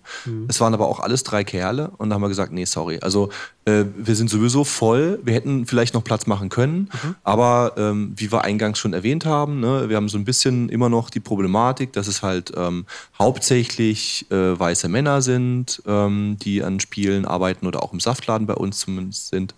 Ein paar Frauen haben wir, aber das ist noch nicht genug. Insofern, das ist zum Beispiel für uns momentan die Hauptauswahl. Ansonsten äh, geht es schon, grob aber darum, schon, schon auf jeden Fall ja, Spieleentwicklerinnen. grob, grob. Also äh, müssen nicht unbedingt alle Spieleentwickler sein. Also wir haben auch Leute, die jetzt nicht direkt an Spielen arbeiten. Ähm, zum Beispiel Lorenzo Piglia, das ist ein Italiener, der hier in Berlin lebt und arbeitet. Der ist ein, mh, äh, der ist eher tätig im Bereich Eventmanagement und der ist zum Beispiel bei der Amaze der Programmdirektor oder hat halt eben ähm, ist der Organisator vom Talk and Play. Das ist ein super wichtiges Community-Event für Spielemachende hier in Berlin. Aber selber macht er eigentlich nicht hauptsächlich Spiele. Aber hat also sagen, aber alle, die da sind, haben schon was mit Spielen zu tun. Die haben schon im, im Ferntesten mindestens was mit Spielen zu tun, ja. Und das heißt, wenn man, wenn man reingeht in den Saftladen, dann, ähm, dann ist das auch tatsächlich wie in der WG, man zieht da ein. Für unbestimmte Zeit und nicht, nicht sozusagen auf einen Monat. Also man sollte nicht da schlafen. Auch wenn das Jörg äh, Reisig oft macht. Äh, lieber, lieber Jörg, apropos, wenn das weiter so geht, müssen wir die Gebühren für dich erhöhen. Ähm, aber eigentlich schläft man nicht da. Okay, das, das, das ist, glaube ich, auch ein Problem, das man auch aus Hackerspaces kennt. Sozusagen. okay. Das ist also, der Saftladen ist ein Ort, in dem man langfristig zusammenarbeitet. Wie ist das konkret? Wie muss man sich das eigentlich vorstellen? Also Hack, Hackerspace, also hier in, in Berlin, der Club ist, wenn jetzt nicht gerade Chaos Radio ist, wo tatsächlich drei Stuhl, Stuhlreihen vor einem Sofa stehen, ist ja mal salopp gesagt ein großer Tisch, wo man rumsitzen kann und ein paar Sofas, die so ein bisschen noch rumstehen, wo man auch drauf sitzen kann. Wie ist der, was ist der Saftladen? Ein großer Raum, in dem man einen Tisch haben kann, wenn man möchte. Man, ansonsten bringt man ihn selber mit. Das ist auch möglich. Also es sind vor allen Dingen Arbeitsplätze. Ja. Okay. Ja, ja, es ist eher Büroatmosphäre als Ja. jetzt so eine loungige ähm, wie hier, würde ich sagen. Das ist ja extra gemacht. Ähm, wie, wie ist denn das, weil du auch gerade gesagt hast, ähm, das soll ja auch Anlaufpunkt sein, wenn man in der Stadt ist, aus der Szene kommt und mal sozusagen Leute treffen will. Es gibt ja beim, beim Chaos Computer Club äh, Berlin gibt zum Beispiel den offenen Donnerstag. Da kann man einfach sozusagen, wenn man sich auch nur am Rand interessiert und nur mal gucken will, wie das aussieht, kann man einfach kommen. Gibt es sowas beim Saftladen auch, dass ihr sagt, also man kann bei uns eigentlich mal vorbeikommen, mal gucken, oder muss man sich da anmelden oder macht ihr sowas gar nicht? Es gibt eher, keine Ahnung, zweimal im Jahr so ein Events oder Also dadurch, dass schon die Leute auch ähm, wirklich konzentriert arbeiten, ist schon auch eher so, dass wir vorher mal Kontakt aufgenommen haben sollte. Also wir haben alle zwei Wochen zum Beispiel machen wir den Social Club, nennen wir das. Das ist ein, wo wir zusammenkommen, zum Beispiel morgen wieder, ähm, jeden zweiten Freitag.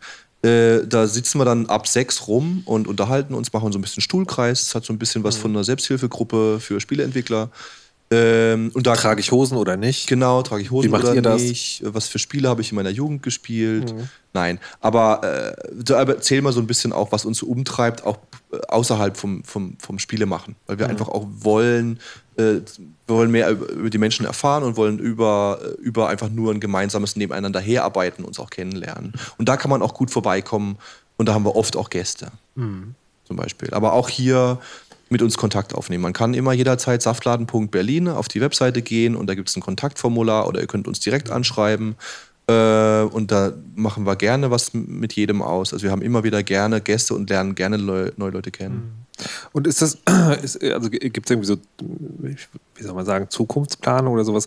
Das, also das hört sich für mich an, also wir brauchen einen Ort und der Ort soll uns eine Arbeitsatmosphäre bieten und es möglich machen, mit anderen gleichgesinnten Menschen zusammenzuarbeiten. Mhm. Und wenn sich das so ein bisschen trägt, dann ist das, ist das okay. Jetzt hast du gerade gesagt, bei deinem Spiel kannst du nie loslassen, musst immer weiter feilen. Mhm. Ist der Saftladen jetzt was, wo du denkst, oder wo ihr denkt, das ist super, ich habe so einen Platz zum Arbeiten und der ist auch eher wie eine nette WG und nicht sozusagen wie so ein Bürokäfig? Ähm, ist es das jetzt oder äh, wird das, soll das so ein Spiele-Hub Berlin werden?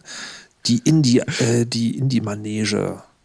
Ja, da muss man vorsichtig sein. Also, ja, aber Spielehub ist ja dann gleich, also da geht es dann gleich los mit so Inkubatoren und so mhm. Kram. Und da, da tun wir uns so ein bisschen schwierig. Also wir wollen ja schon auch aufpassen, dass wir so, dass die Seele bleibt und dass das beibehält, was es eigentlich ausmacht. Ah, auf der anderen Seite, natürlich ist der Wunsch da, dass da mehr draus wird, dass das ein Moment, dass wir momentan eine Momentaufnahme haben, auf einem Weg, wo wir mittelfristig vielleicht so ein paar Ideen haben, aber langfristig nicht wirklich wissen, wo es hingeht. Also es passieren auf jeden Fall immer mehr Dinge ähm, gemeinschaftlich. Wir haben jetzt zum Beispiel die ersten Workshops gemeinsam gemacht, hier einmal in der BTK, eine ganze Woche lang, ähm, zusammen eine mit. Fachhochschule. Äh, genau, eine Fachhochschule hier in Berlin. Äh, also nicht für euch, sondern für Studenten. Für Studenten genau. haben wir einen Workshop gestaltet. Ja. Da ist der Chongor, ähm, der ist dort ein Professor auf uns zugekommen, hat gemeint, hey, wollen wir nicht mal eine Woche lang Saftladen äh, Workshop machen. Mhm. Und dann haben wir ähm, hier Stefan zum Beispiel auch, verschiedene Leute aus dem Saftladen zu verschiedenen Themen eine ganze Woche lang Unterricht dort gegeben. Aber bunt gemischt, aber es war halt alles so ein bisschen eingefärbt durch Saftladen. Es hatte schon so einen Grundtenor, halt hauptsächlich Independent Games. Ähm, und meistens so ein bisschen unabhängig kleine Ansätze an verschiedenste Themenbereiche, die irgendwie meistens wieder mit Spielen zu tun hatten. Mhm. Oder ähm, dass wir zusammen ähm, Game Jams machen ähm, es sind auch schon Spiele entstanden, die halt einfach eine Kollaboration waren aus verschiedenen Studios. Das ist jetzt nicht so häufig. Ähm, auch keins von diesen Spielen ist irgendwie groß kommerziell geworden, mhm. außer eins, was in Kanada ein erfolgreiches Hockeyspiel geworden ist. okay. Aber ähm, nee, also das wächst noch und da haben wir auch schon ähm, Ideen und viele Perspektiven. Das Problem, an das wir immer äh, geraten, ist halt ein, ein räumliches Problem. Mhm. Wir sind jetzt schon wieder ausgebucht. Jetzt schon haben sozusagen Firmen, die bei uns drin sitzen, ein Problem mit Wachstum. Wenn wir jetzt ähm, noch mehr Leute haben wollen, zum Beispiel Maschinenmensch, äh, wir wollen jetzt demnächst wachsen. Was wir machen müssen, ist jetzt gucken, wer geht aus dem Saftladen vielleicht mal raus, mittelfristig, langfristig mhm. verlassen dann doch ab und zu mal Leute den Laden und dann müssen wir gleich einen Finger drauf halten und sagen, ja, wir können jetzt keine neuen reinnehmen, weil wir brauchen jetzt wieder Plätze für wahrscheinlich ähm, Angestellte, die wir jetzt Wie, wie viel seid ihr denn also, seid ihr 27 Tische haben wir momentan. 27 Tische und seid ihr alles so ein, zwei, Dreimann-Teams oder gibt es auch größer oder kleiner, geht ja gar nicht? Also die äh, größte Firma ist Studio Fisbin. Äh, die haben, glaube ich, zehn Menschen. Mhm. Ähm, direkt gefolgt von Maschinenmensch mit vier. Okay. Und dann geht es hier so ähm, Zweier-Teams Zweier, ja. und dann viele Einzelleute. Viele Einzelleute. Wie, wie ist das denn eigentlich mit dem Geld? Also bei, bei Hackspace ist es ja häufig so, da gibt es dann so ein, so irgendwie so, wird ein Verein gegründet oder sowas, dann zahlen da sehr viele Leute irgendwie Mitgliedsbeiträge, dann kriegt man das irgendwie so geregelt. Ähm, wie ist das bei euch? Gibt es einfach sozusagen einen Preis für einen Arbeitsplatz, muss jeder zahlen oder habt ihr auch so eine soziale Komponente, dass ihr sagt, irgendwie, okay, Einzelkämpfer, dem es gerade nicht so gut geht, muss vielleicht weniger zahlen? Oder ist es, also ist das, ist das da eine Grenze, wo ihr sagt, Business oder ist das auch so, dass man da das anders macht? Ähm, also die Sache ist die, äh, Studio Fisbin und meine Firma Maschinenmensch, mhm. wir haben einfach einen Mietvertrag mhm. mit äh, der GSG und das ist die Hausverwaltung, das ist die Hausverwaltung, wo wir, äh, wo wir unser Büro haben. Ja. Und wir tragen diese Kosten mhm. und ähm, wir vermieten das dann unter an die ja. jeweiligen Personen. Ähm, sprich, wir können jetzt nicht ähm, den Tisch umsonst hergeben, weil dann müssen wir das extra tragen. Ja, ja, also es ist schon so, die Rechnung war schon so anfangs gemacht, dass wir sozusagen gestrichen da rauskommen, keiner legt drauf, alle zahlen irgendwie ähnlich viel und äh, wir haben alle den gemeinsamen Vorteil des Zusammensitzens. Was natürlich auch für die Firmen ein relativ großes Risiko ist. Ne? Ähm, also erstens mal mussten wir Kautionen bezahlen ähm, und wenn jetzt Ausfälle sind, also jetzt mal total verrückt, äh, nächsten Monat auf einmal äh, steigen alle aus oder so, ne? Und dann sitzen wir da und müssen Miete zahlen und können das eigentlich nicht. Also wir gefährden eigentlich unsere Firma ähm, in einem Feld, was komplett fremd ist von normalerweise gehen Independent-Spielefirmen ja an anderen Sachen bankrott. Ja. Ähm, und nicht an irgendwelchen Woran ist gescheitert? Ja, alle sind ausgezogen. Was? ja, genau. Also schon auch ein Risiko für uns und das Ja. tragen wir auch komplett Er alleine. hätte Hosen tragen sollen. Ja, Vielleicht- stimmt. Aber ist auch keine Lösung. Nee, Hosen tragen ist definitiv keine Lösung. Also Kindern frühzeitig Zugang zur Technik geben und keine Hosen tragen. Also, wir kriegen noch so eine Liste zusammen heute an den wicht, wirklich wichtigen Dingen, die, die fürs Game Design äh, wichtig sind. Ich möchte mal ein bisschen beim, beim Geld bleiben ähm, und vom Saftladen wieder einen Schritt weggehen, weil das muss ja tatsächlich irgendwo herkommen. Jetzt, ähm, wir haben von Stefan am Anfang schon gehört, dass da, da geht man sozusagen in Vorleistung, aber hast du eine Idee, also Nee, andersrum gefragt. Du arbeitest an einem Spiel Death Trash Ja. und äh, bist jetzt seit drei Jahren und dann sozusagen kommt es in anderthalb Jahren vielleicht raus. Ist da die Hoffnung, dass es sozusagen so ein Riesen-Hit wird, dass es die letzten fünf Jahre kompensiert oder wie finanziert man sich als Spieleentwickler? Äh, also, äh, ich bin da wirklich noch so mittendrin. Mhm. Und äh, ich habe es halt bis jetzt noch nicht geschafft, so das zu finanzieren. Aber es war halt von Anfang an so der Gedanke da. Oder man hat schon erkannt, das Spiel ist irgendwie, das trifft auf Interesse. Mhm. Deswegen war das halt so äh, immer schon die Idee da, vielleicht mache ich ein Crowdfunding damit. Mhm. Und darauf dann äh, die ganze Zeit hingearbeitet.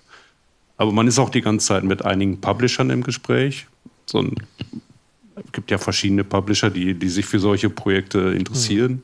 Kannst, könnte, also vielleicht könnt ihr das auch zusammen, aber kannst du erstmal erläutern für die Leute, die gar nicht wissen, was das heißt. Was bedeutet das denn, wenn man mit einem Publisher in, in, in einen Vertrag abschließt?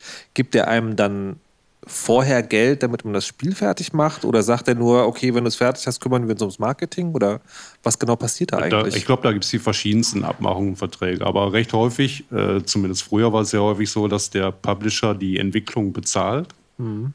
Und sobald das Spiel rauskommt, äh, kriegen halt beide Parteien ihre, ihren bestimmten Prozentsatz. Okay, dann wird der Publisher wahrscheinlich erstmal gucken, dass der seine Ausgaben Das, wieder reinkriegt. das, genau, das ist auch sehr häufig, dass der erstmal seine Ausgaben wieder reinholt und danach von dem, von dem Reingewinn dann äh, zieht Ja. er dann auch seine Prozente. Okay.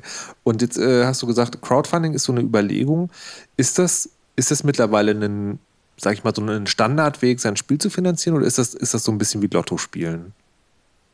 Also ich kann mir das schwer vorstellen, weil von außen hört man ja eigentlich immer nur von den Spielen, die irgendwann rauskommen, wo gesagt, ja, das war übrigens dieser Crowdfunding-Erfolg, der damals irgendwie eigentlich nur 50.000 Dollar wollte, aber 4 Millionen bekommen hat und jetzt 20 Jahre entwickelt wurde. Ähm, äh, frage ich mich sozusagen, ist das die Regel? Man geht halt Crowdfunding und dann wird es halt finanziert oder ist es eher so, naja, also das kann man probieren, aber es ist eher auch so, kann ich mir auch ein Lotto-Ticket kaufen? Na, also es, man kann nicht alles mit Sicherheit sagen, aber oft kann man schon so ein bisschen einschätzen, könnte das ungefähr eine bestimmte Anzahl an Leuten schon äh, interessieren, dass die dann direkt jetzt schon Geld dafür hergeben. Wie, wie, Also Stefan würde wahrscheinlich 4 Millionen bekommen. Locker. aber wie, wie machst du das eigentlich sozusagen? Da hast du dieses Spiel, gibt es da schon sozusagen so eine Art Beta-Version, die man irgendwie ausprobieren kann? Oder woher, woher weißt du, dass es auf Interesse stößt? Hast du einen YouTube-Trailer, der 50 Millionen Klicks bekommen Nee, hat? leider nicht. Nein, also ich war von Tag 1 an mit dem Spiel halt äh, online, äh, auf Twitter zum Beispiel. Also als ich noch gar nicht wusste, dass es jetzt mein Spiel werden wird, habe Okay. ich einfach schon die Grafiken, an denen ich gearbeitet habe, immer von Tag 1 dann hochgeladen. Und alles davor verblasste auf einmal gegen die Zahlen, die ich damit bekommen habe. Okay. Also, und dann wusste man, ah, da ist irgendwas. Meine Voll der Güte. Twitter-Celebrity. Nee, aber, aber Leute, Twitter ist doch zu was gut. Ja, natürlich. Für. Marketing von Spielen auf jeden Fall. Okay, verstehe. Äh, ja, und dann über die drei Jahre jetzt natürlich so ein bisschen angesammelt, auch ein Publikum. So dass ich mir denke, wenn ich jetzt ein Crowdfunding versuchen würde, würde es zumindest so eine bestimmte Menge. Ja, okay, also du würdest nicht bei Null anfangen. Ja. Okay. Jörg, wie, wo, wo kriegt ihr, ihr habt ja dieses Spiel, arbeitet da an diesem Spiel, woher kommt das Geld? Also wir sind glücklicherweise vom Medienboard Berlin-Brandenburg gefördert worden. Das ist äh, eine Wirtschaftsförderung, das heißt, äh, das ist eigentlich ein Kredit, den wir aber nur im Erfolgsfall zurückzahlen müssen. Wie praktisch. Es ist ein bedingt zurückzahlbares Darlehen, um genau, zu Genau, sein. es ist ein bedingt. kein Kredit. Ja, danke. danke Sag's auch. Finanzamt Danke. vielleicht Ja, nicht. ich merke schon. Äh, ja, genau. Es ist ein äh, bedingt, zurück, bedingt zurückzahlbares Darlehen. Ja, richtig. Genau. Sehr gut. Hast Was man zurückzahlen muss, und zwar auch erst dann, wenn man seine eigenen Kosten wieder reinbekommen hat. Ähm, es ist aber so, dass äh, man das nur bekommt, wenn man das gegenfinanziert. Also man bekommt sozusagen die Summe, die man selber gegenfinanziert, ähm, bekommt, oder also bis zu bekommt Mhm. man äh, als Darlehen. Und ähm, Wie, wie das- kommt man da ran? Ich meine, das ist ja der Wunschtraum eines jeden Spieleentwicklers, weil das hört sich ja fast dann nach relativ, also man, man versenkt immer noch das eigene Geld, was man aufbringen muss, aber 50 Prozent vom Topf werden übernommen und ja, schon, es ist total super. Also man muss sich bewerben.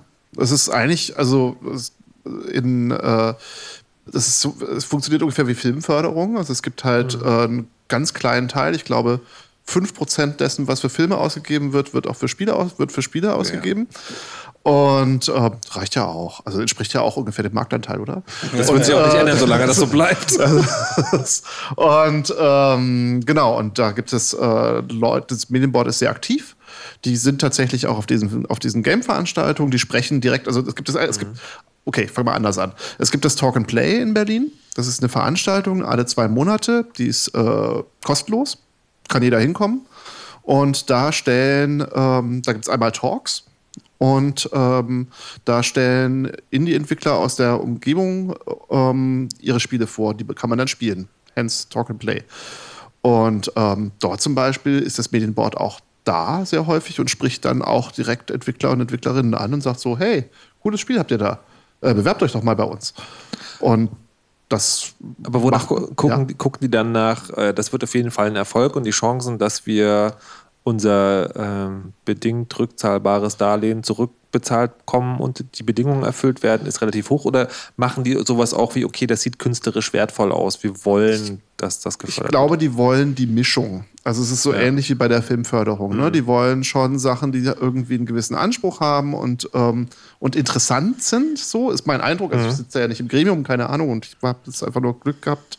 Ähm, aber mein Eindruck ist, die möchten gerne Dinge, die interessant sind irgendwie und gleichzeitig aber auch, die einen gewissen wirtschaftlichen Erfolg versprechen. 80 Prozent zahlen nicht zurück, habe ich gerade neulich wieder gehört. Also zurückzahlen ist die Ausnahme eher. Da, da achten sie zum Glück nicht so sehr drauf, dass es jetzt wirklich. Also es muss kommerziell aufgestellt sein. Leider ist es nicht wirklich so eine reine Kunstförderung. Das gibt es gar nicht, soweit ich weiß, äh, rein für Spiele. Ähm, also man muss schon auch so eine Absicht äh, der Gewinn ein oder der Gewinn äh, Okay. des Gewinnes haben. Aber ähm, ja, es ist definitiv nicht im, im Hauptblickfeld der Förderentscheidung. Okay, wir sprechen dann gleich noch äh, über Maschinenmensch, die auch gefördert wurden, die das aber, die das die Bedingungen erfüllt haben und deswegen das Darlehen zurückgezählt haben. Wie Ja. es dazu kam, das besprechen wir gleich. Vorher noch eine kleine Musik und die kommt auch aus dem Saftladen, aber nicht von euch, sondern die kommt aus äh, All Walls Must Fall und ist von der äh, Almut Schwacke, die auch schon bei euch mit ist. Ein Song The Next Stop heißt der und ist, äh, wie gesagt, in diesem anderen Spiel drin.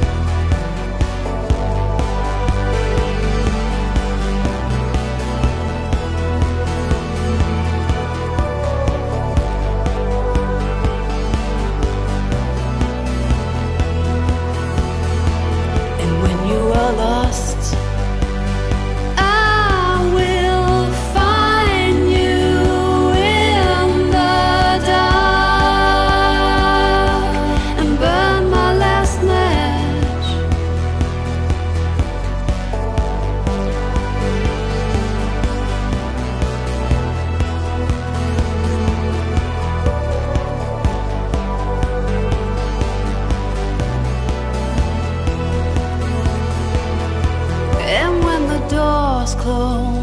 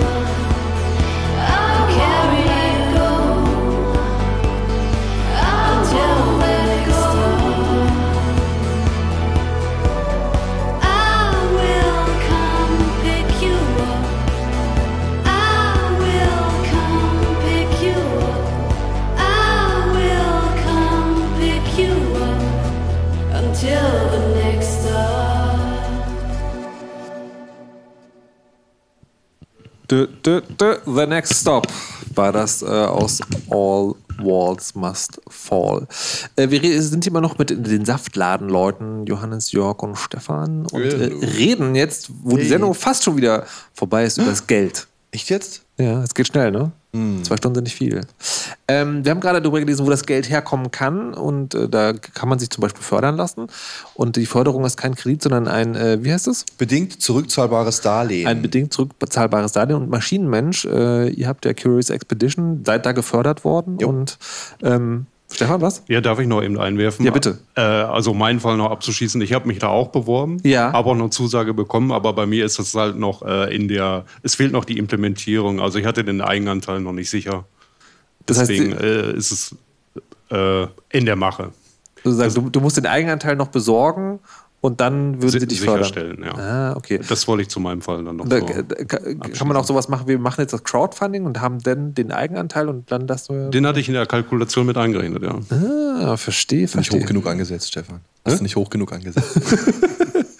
Hier kann man doch Das ist das. Problem. Das, die, die geben einem nicht einfach nur so Geld. Ne? Ja. Das ist der Haken sozusagen an der Sache. Sondern da muss man wirklich äh, gegenfinanzieren. Man muss, wenn man einen Antrag stellt, schon Ja. wissen, wo kommt das andere Geld her. Und die geben ja maximal 50 Prozent.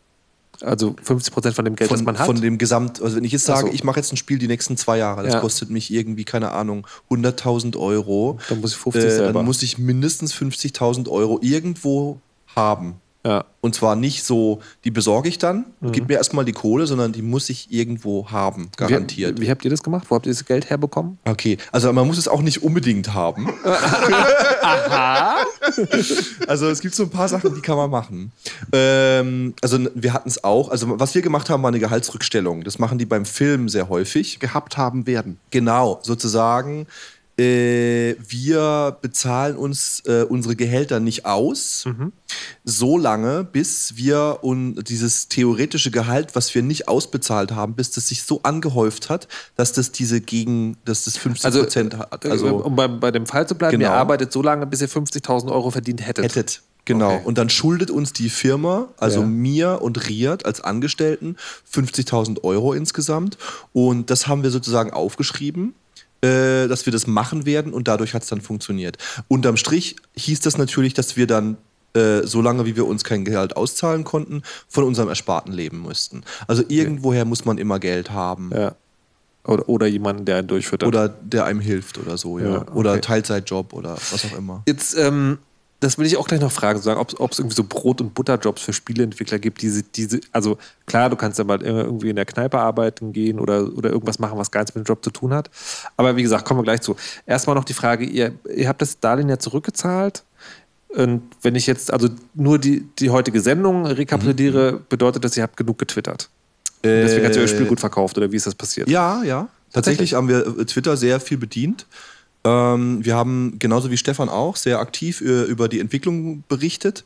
Und wir haben auch viele YouTube-Videos gemacht ähm, über die Entwicklung und haben so ein bisschen Blick hinter die Kulissen gegeben und waren generell eigentlich sehr aktiv. Wir haben dieses ähm, Early Access-Modell gefahren, was auf Steam ist. Äh, sprich, wir haben unser Spiel angefangen zu verkaufen, obwohl es noch gar nicht fertig war. Okay. Und haben das ein Jahr lang gemacht. Be eine Äh, Beta-Version sozusagen. Äh, ja, genau. Äh, und haben aber alle zwei Wochen eine neue Version veröffentlicht und die unseren Spielern zugänglich gemacht. Jetzt ist ja das Internet nicht nur voller netter Leute. Äh, Fängt man sich dann nicht lauter? Leu Leute ein, die sagen, äh, also die kaufen ein nicht fertiges Spiel und sagen dann, naja, das Spiel ist noch gar nicht fertig. Mhm, ja, ähm, gibt's auf jeden Fall. Aber da hat eben, also da, da, diese Flucht nach vorne war, glaube ich, ganz gut. Also wirklich das Zeigen, hey, guck mal, wir sind einfach nur äh, Menschen, die dieses Spiel machen. Also äh, Riad und ich haben relativ früh angefangen, uns vor die Kamera zu stellen und einfach aus dem Nähkästchen zu plaudern, alle zwei Wochen immer zu den neuen Versionen vom Spiel und haben auch unsere Gesichter in die Kamera gehängt und haben das auch immer alles so nicht so professionell gemacht, sondern so in einem Cut ähm, ohne groß irgendwelche Man ähm, Modifizierungen. Und ich glaube, dadurch wurde klar, hey, das sind einfach nur nette Leute, die versuchen irgendwie das da so zu reißen. Deswegen haben wir eigentlich relativ wenig so ähm, diesen, diesen Hate abbekommen, sondern die Leute haben einfach gesehen, okay, die strengen sich wirklich an, die sind dabei, die rennen, die machen nicht dieses typische, was so diesem Early Access, wenn man da so ein bisschen drin steckt, gibt es halt so das Klischee, die nehmen das Geld und dann hören die, äh, hören die auf zu kommunizieren und machen die an dem Spiel weiter. Da haben wir auf jeden Fall gegengearbeitet. Okay. Ist es ist es wichtig als, als Spielentwickler, dass man da auch mit seiner Personality drin ist? Ähm, nicht unbedingt. Also das ist nicht kompatibel bei allen Menschen oder für alle Spiele. Ich fand es hilfreich. Also es macht auf, je, also auf jeden Fall ein so ein Bonus-Ding, glaube ich, wenn man das ausspielen kann, wenn man, dafür der, wenn man dafür gemacht ist, kann es funktionieren, aber es ist jetzt nicht eine Notwendigkeit. Okay. Und das hat sagen ähm, äh, gereicht, dass sich dann genug Leute für das Spiel interessiert haben, dass es dann, als es auch gut war, ja, genau. Ich gekauft wollte auch nochmal sagen, es war auch, glaube ich, nochmal, also hat auch spielerisch überzeugt und nicht nur, dass Ja. wir die Leute. Ähm, Aber man braucht halt beides, ne? Du Äh, brauchst halt sowohl die Leute, die, also das muss gut sein und Na, dann oder das du ist ein richtig gutes Spiel. Ne? Also wir hatten ja nur so ein mittelmäßig gutes Spiel, aber konnten gut Okay. reden und haben es den Ja. Leuten verkauft. naja, und es wurde dann auch ein gutes Spiel über den Ja. Zeitraum hinweg. Ähm, ja, es sind verschiedene Konstellationen, die da funktionieren, aber also in erster Linie ist es immer ganz praktisch, wenn man ein ziemlich gutes Spiel hat. Okay. gut, klingt, klingt einleuchtend. Willst du mich noch mal was fragen zu dem, äh, dass wir das Geld zurückbezahlt haben? Ansonsten Ja. würde ich noch mal gerne erzählen, dass wir so einen großen Scheck gemacht haben. ja, sag doch mal. Das war voll cool. Wir haben so einen großen Scheck gemacht, den habe ich von Hand gebaut. Und dann wurden wir auf die Bühne äh, gerufen und dann durften wir so einen großen Scheck übergeben. So ein Übersize, so ein Life-Size. Und es gibt das Gerücht, dass die, die Chefin vom Medienboard äh, die hat da in ihrem Büro äh, die ganzen Wände zugekleistert mit so übergroßen äh, Schecks und da hängt unserer jetzt auch. Sehr An, gut. angeblich. Also jetzt äh, Rückzahlungschecks oder Der Rückzahlungscheck. Ja, nee, von euch schon, aber an der Wand, weil du hast ja gesagt, nur Ja. 20% zahlen zurück. Nee, aber aus, ähm, aus den Spielen, aus dem innovative audiovisuelle innovative audiovisuelle Inhalte, was die Verstehe. Förderkategorie von Spielen ist. Äh, da sind es, glaube ich, nur 80 Prozent. Ähm, bei den anderen sind es noch weniger. Okay. Bei den Filmen und so. Nein. Sehr gut. Aber ihr habt es ihr habt's geschafft. Ich wollte jetzt nochmal zurückkommen zu diesen Jobs. Ist, wie ist es eigentlich sozusagen, wenn es gerade nicht klappt? Ähm, gibt es so Schwarzbrotjobs, sage ich mal, die man als Spielentwickler auch Internetradio geht immer. Internetradio. Nein. Die Honorare hier, also die Honorare beim Chaosradio als Gast sind ja so hoch wie bei den Antifa-Demonstrationen. Mal. Oh, das kann man ja wieder ein Jahr entwickeln. Nein, aber ehrlich sozusagen, gibt, gibt es so Dinge, die, die man nebenbei macht, also die ihr macht oder wo ihr äh, Saftladenkollegen und Kolleginnen beobachtet, wo, ihr, wo, wo man häufiger mal sieht, okay, das sind anscheinend so Dinge, die kann man als Spieleentwickler sehr gut nebenbei machen? Also, ja, jein. Also, sehr gut ist schwierig, glaube ich. Also, bei, bei mir ist es einfach, ich, ich doziere nebenbei und das habe ich das letzte Jahr über, als ich eben noch kein Geld hatte vom Medienboard, relativ viel gemacht. Das hat die Miete bezahlt. Und ähm, Grafiker haben relativ häufig so Freelance-Jobs, äh, entweder bei Spielen oder jetzt eben seit einiger Zeit gibt es ja viele Filmfirmen, die auch noch so VR-Kram produzieren oder so Effektfirmen gibt es ja einige in Berlin. Und die dann, ähm, die dann ganz froh sind über, über Leute, die sich äh, mit sowas auskennen. Das sind so Brotjobs. Ist natürlich schwierig, ne? Also Auftragsarbeiten muss man aber auch aufpassen, weil die dann oft teilweise, ne, muss man Geld hinterherrennen, typische Freelancer-Problematik und man verwendet dann seine Zeit darauf, diese Auftragsarbeiten zu machen und wann macht man dann das Spiel? Ja, das wollte ich gerade fragen. So, also, weil man, man hört ja immer das Klischee auch, ne, also gerade von Leuten, die aus so großen Firmen wie ihr bei Jager kommt, man geht da auch weg, weil es da die sogenannte Crunch-Time gibt, die dann immer ist. Also dieses, man arbeitet viel, viel mehr, als man eigentlich sollte. Arbeitet man dann äh, sozusagen im Saftladen weniger? Also ich habe noch nie so wenig gearbeitet in meinem Leben wie jetzt. Und das ist eine Und gute so Sache. viel Urlaub gehabt Ja. und so viel verdient. Okay. Also Das nee. hört sich okay an. wie, wie, wie die anderen beiden auf dem Sofa? Äh. Okay. Äh, nee, das kann ich von mir nicht behaupten. Aber ich meine, mein Spiel ist ja auch noch nicht draußen. Das ist dann danach, wird das dann alles super. Nee, äh, ja, ich hoffe. Aber äh, also es ist schon so bei mir, dass mein Ziel nicht ist, irgendwie äh, die 60-Stunden-Wochen zu ruppen. Äh, das macht keinen Sinn und äh, halte ich nicht für erstrebenswert. Und ähm, dann würde ich es, glaube ich, auch nicht machen. Ich freue mich auf Stefan. Aber äh, ja, also ich muss im Moment eher mehr arbeiten, würde ich sagen, als, als, Okay. als Angestellter. Ja, okay. Aber ich glaube ich auch normal in so einer Gründungsphase. Es gibt auch so Phasen einfach, ne? Stefan? Ja, also ich, ich habe ja auch noch nichts, was sich verkauft. Also gehe ich natürlich jetzt äh, ganz stark dann in Vorleistung. Äh, das hat sich auch vom nicht verändert, glaube ich, seit der Zeit vor dem Saftladen und im Saftladen jetzt. Da, sagen wir ein bisschen Ortswechsel. Ich mache schon sehr viele Stunden. Also ich bin halt so sechs, sieben Tage dann immer dran und von morgens bis abends. Das, Das ist schon viel. das ist schon. Stefan ist volles Tier. Nee. aber aber das, das ist okay. Also mit, mit, ich glaube, mit meiner Frau habe ich mich ganz gut arrangiert. äh, Ja. Und wir haben halt keine Kinder. Und Ja. dann äh, lässt sich das für den Moment, glaube ich, ganz gut machen. Ist das, ist das auch, das ist eine total doofe Frage, weil die Antwort so offensichtlich ist, aber trotzdem so, ist das auch ein Vorteil, dieses äh, im kleinen Team und in, in so einem Saftladenkollektiv zu arbeiten, dass man dann also vielleicht nicht weniger arbeitet, aber freier darin ist, sich das einzuteilen? Absolut. Oder arbeitet man dann so viel, dass es eh egal ist? Und, und also unbedingt, ich finde das, oh, ich, ich genieße das so äh, dermaßen im Vergleich zum, zum Angestellten-Dasein, dass ich mir die Zeit selber einteilen kann. Dass man einfach ich's- arbeitet, so wie es Sinn macht. halt Ja, einfach. und dass ich, dass ich sage, immer. oder dass ich sagen kann, ja genau, also es kommt halt mal vor, kommt durchaus mal vor, dass ich irgendwie, okay, es ist jetzt ein Sonntag, aber die Frau mit dem Kind ist weg und äh, ich habe meine Ruhe und ich bin zu Hause und ich habe voll, ich habe, ich merke so, okay, jetzt habe ich eine geile Idee und jetzt setze ich mich hin und dann schreibe ich irgendwie den ganzen Tag Kram oder, oder arbeite was am Spiel.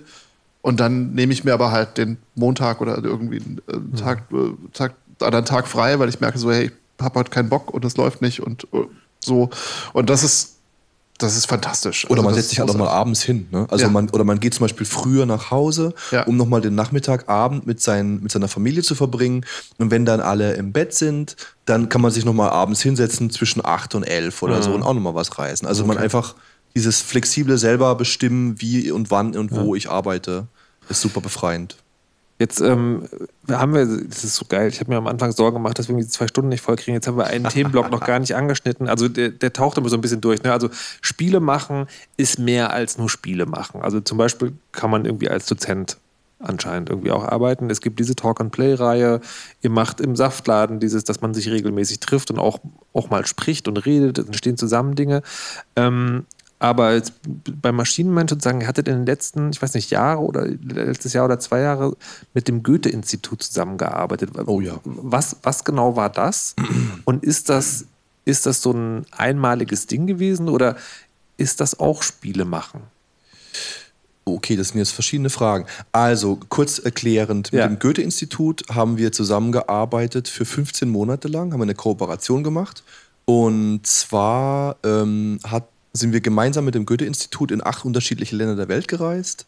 Zum Beispiel waren wir in Mexico City, wir waren in Südkorea, wir waren in Boston, wir waren in Novosibirsk, Ru Russland, äh, Sao Paulo und haben dort vor Ort mit Menschen, nicht nur Entwicklern, sondern einfach nur Menschen, ähm, ein Game Jam organisiert. Ein Game Jam ist ganz kurz, ne? äh, meistens begrenzter Zeitrahmen, abgesteckt, es kommen fremde Menschen zusammen und die entwickeln innerhalb von einem sehr kurzen Zeitraum ein Spiel, was man, was man spielen kann, was fertig ist sozusagen, was man rausgeben kann in die Welt und was eigentlich von, von Leuten äh, einfach konsumiert werden kann. Und das haben wir da gemacht. Ähm, die Spiele hatten alle das Thema, dass die Menschen vor Ort versuchen sollten, ihre politischen ähm, Realität da einfließen zu lassen oder irgendwelche Ideen oder Ansätze, die für sie politisch schienen, in diese Spiele reinzubringen. Also sprich, es waren nicht jetzt unbedingt Serious Games im Sinne von, die waren total langweilig und dröge. Es waren auch schon lustige und ähm, unterhaltsame Spiele, aber die hatten alle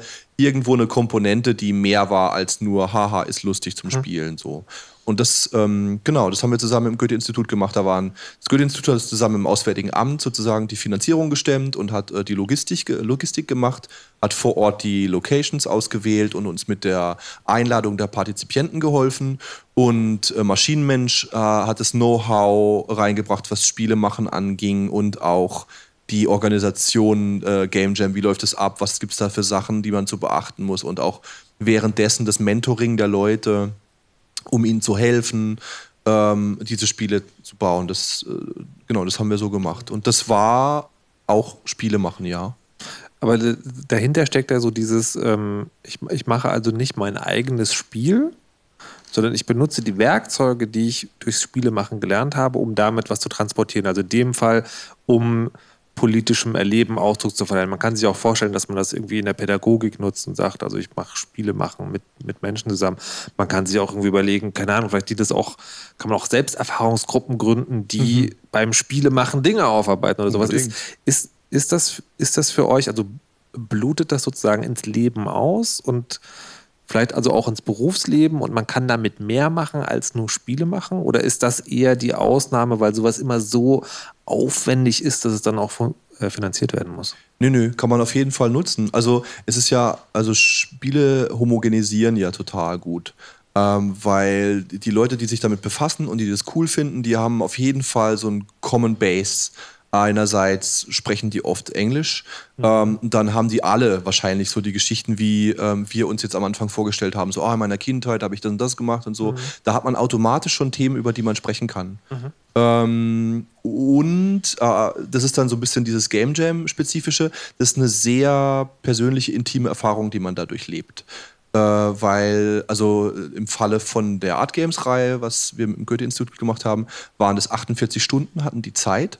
Und die haben diese Zeit sehr effektiv nutzen wollen. Da, da, baut sich sofort ein sehr starkes Engagement auf. Sprich, die haben auch wenig geschlafen. Äh, die haben da dann sozusagen gecrunched währenddessen, um das Bestmögliche zu erreichen.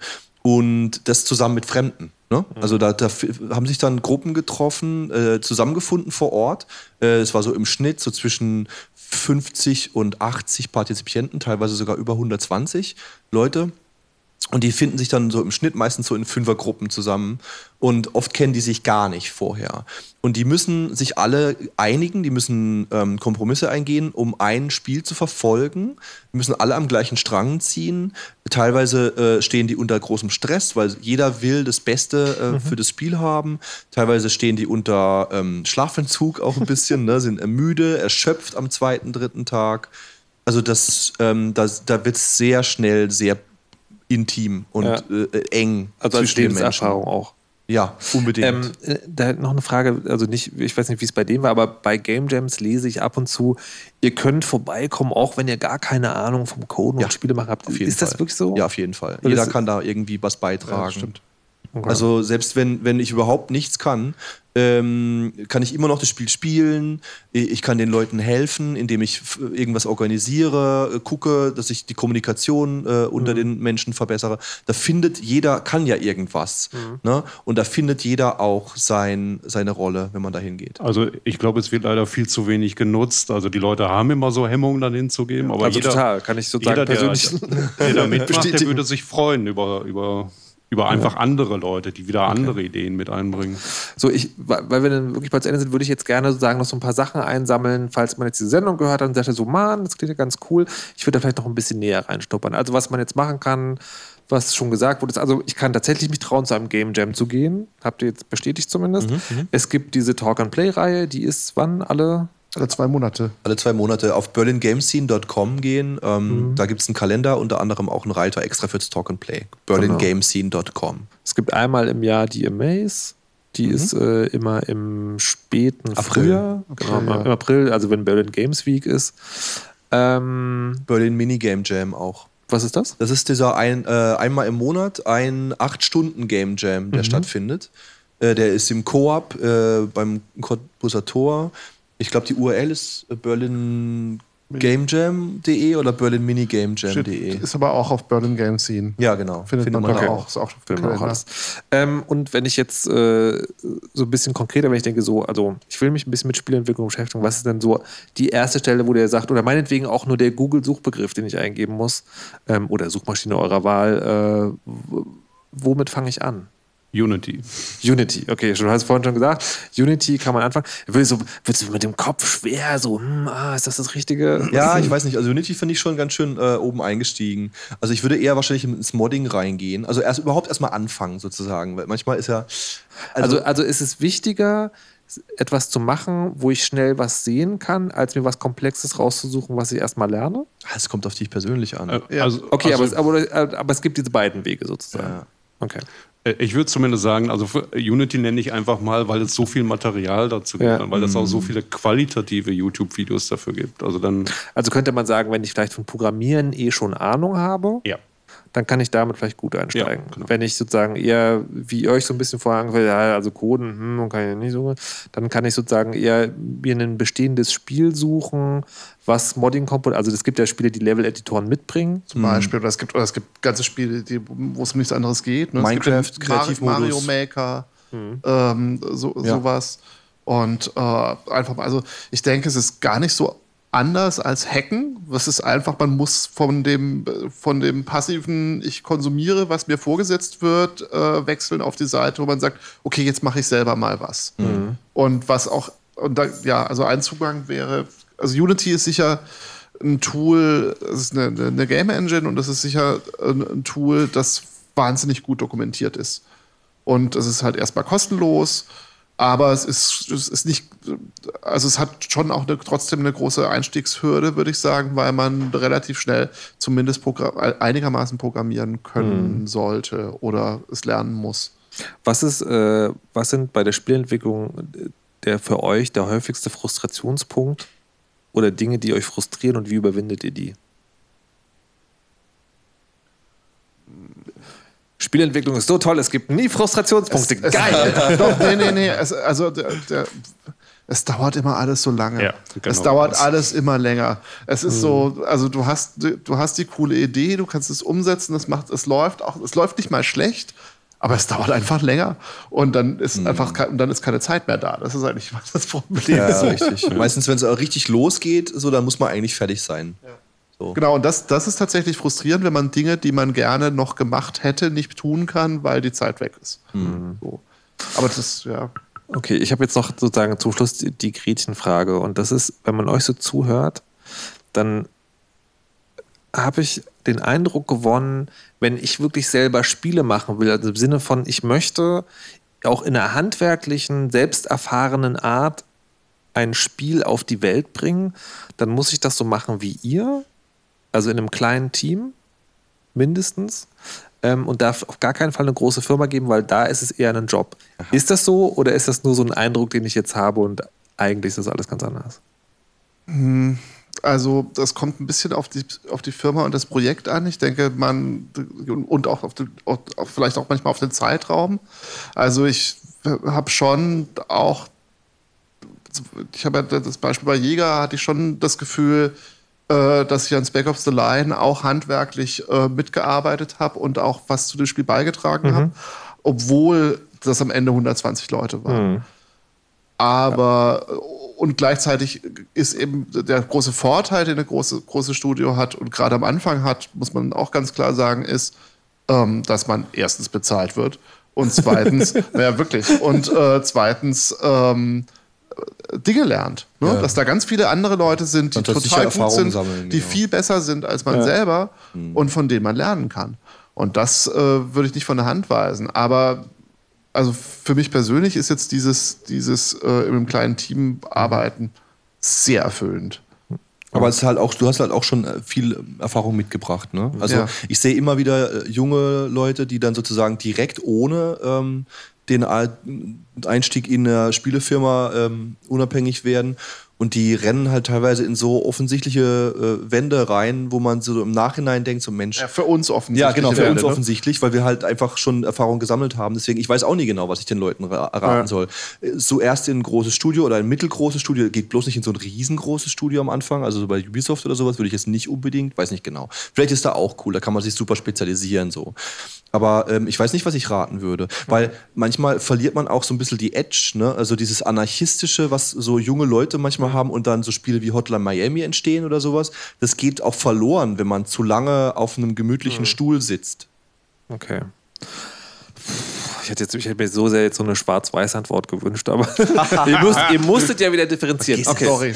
So, ähm, weil jetzt die Zeit wirklich rum ist, ähm, werde ich nicht mehr fragen, was eure im Einzelnen die nächsten Projekte oder möglicherweise Deadlines sind, sondern es gab neulich, äh, hattet ihr so eine offene Veranstaltung, da konnte man von euch allen und auch von den anderen mal im Saftladen sehen, an was ihr gerade arbeitet und das sogar ausprobieren. Wann ist die nächste dieser Art?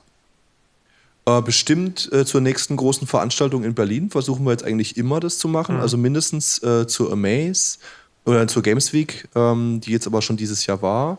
Ansonsten würde mir jetzt spontan keins Naja, einfallen. aber wir haben ja eine, die Website saftladen.berlin und da gibt es auch einen Newsletter. genau. Abonniert Ja, den Newsletter. Abonniert den Newsletter. ja, richtig. Call to Action zum Schluss. Hey, voll gut. Saftladen.berlin. Alles klar.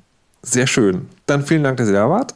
Jörg Friedrich, Stefan Hövelbrink und Johannes Ja, Christmann. vielen Dank. Vielen Dank für die Einladung. alle vom äh, Saftladen.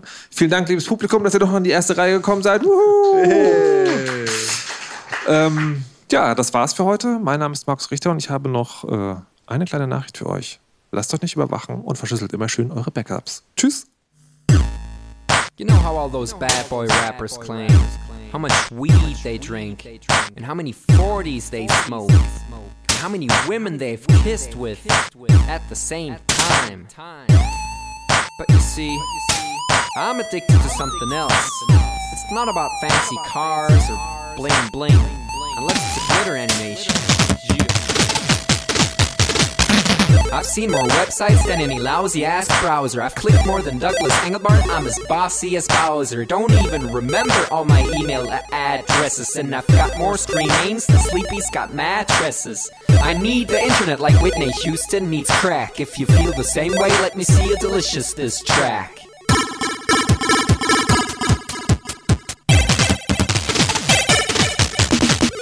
I spent more time online than Tim Berners-Lee. When I go to a club, it's mostly a surf club, you see. I've pal paid more money than you've got pictures on Flickr. They call me the Uber YouTuber, MySpace clicker. I love amateur homepages and dirt style design. The interweb's a ghetto full of gustatory crime. Cross your fingers, make your hand look like a W and holla website.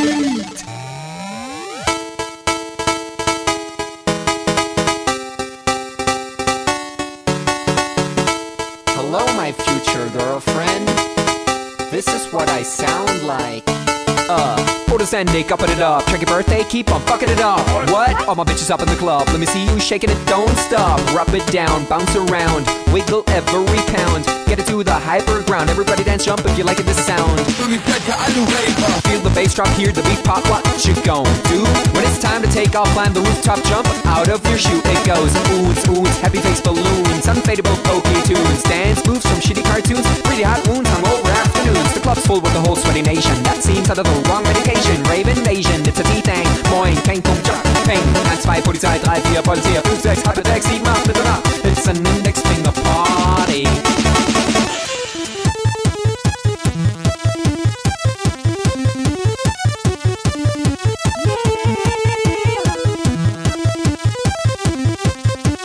Yeah. Come on, users holla website. Even your users holla website.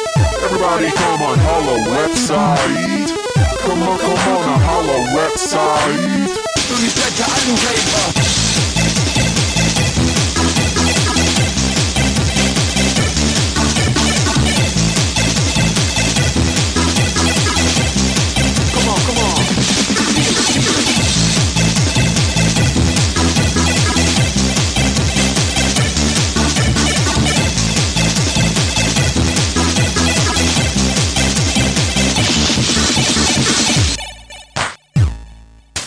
Forget I'm in your extended network.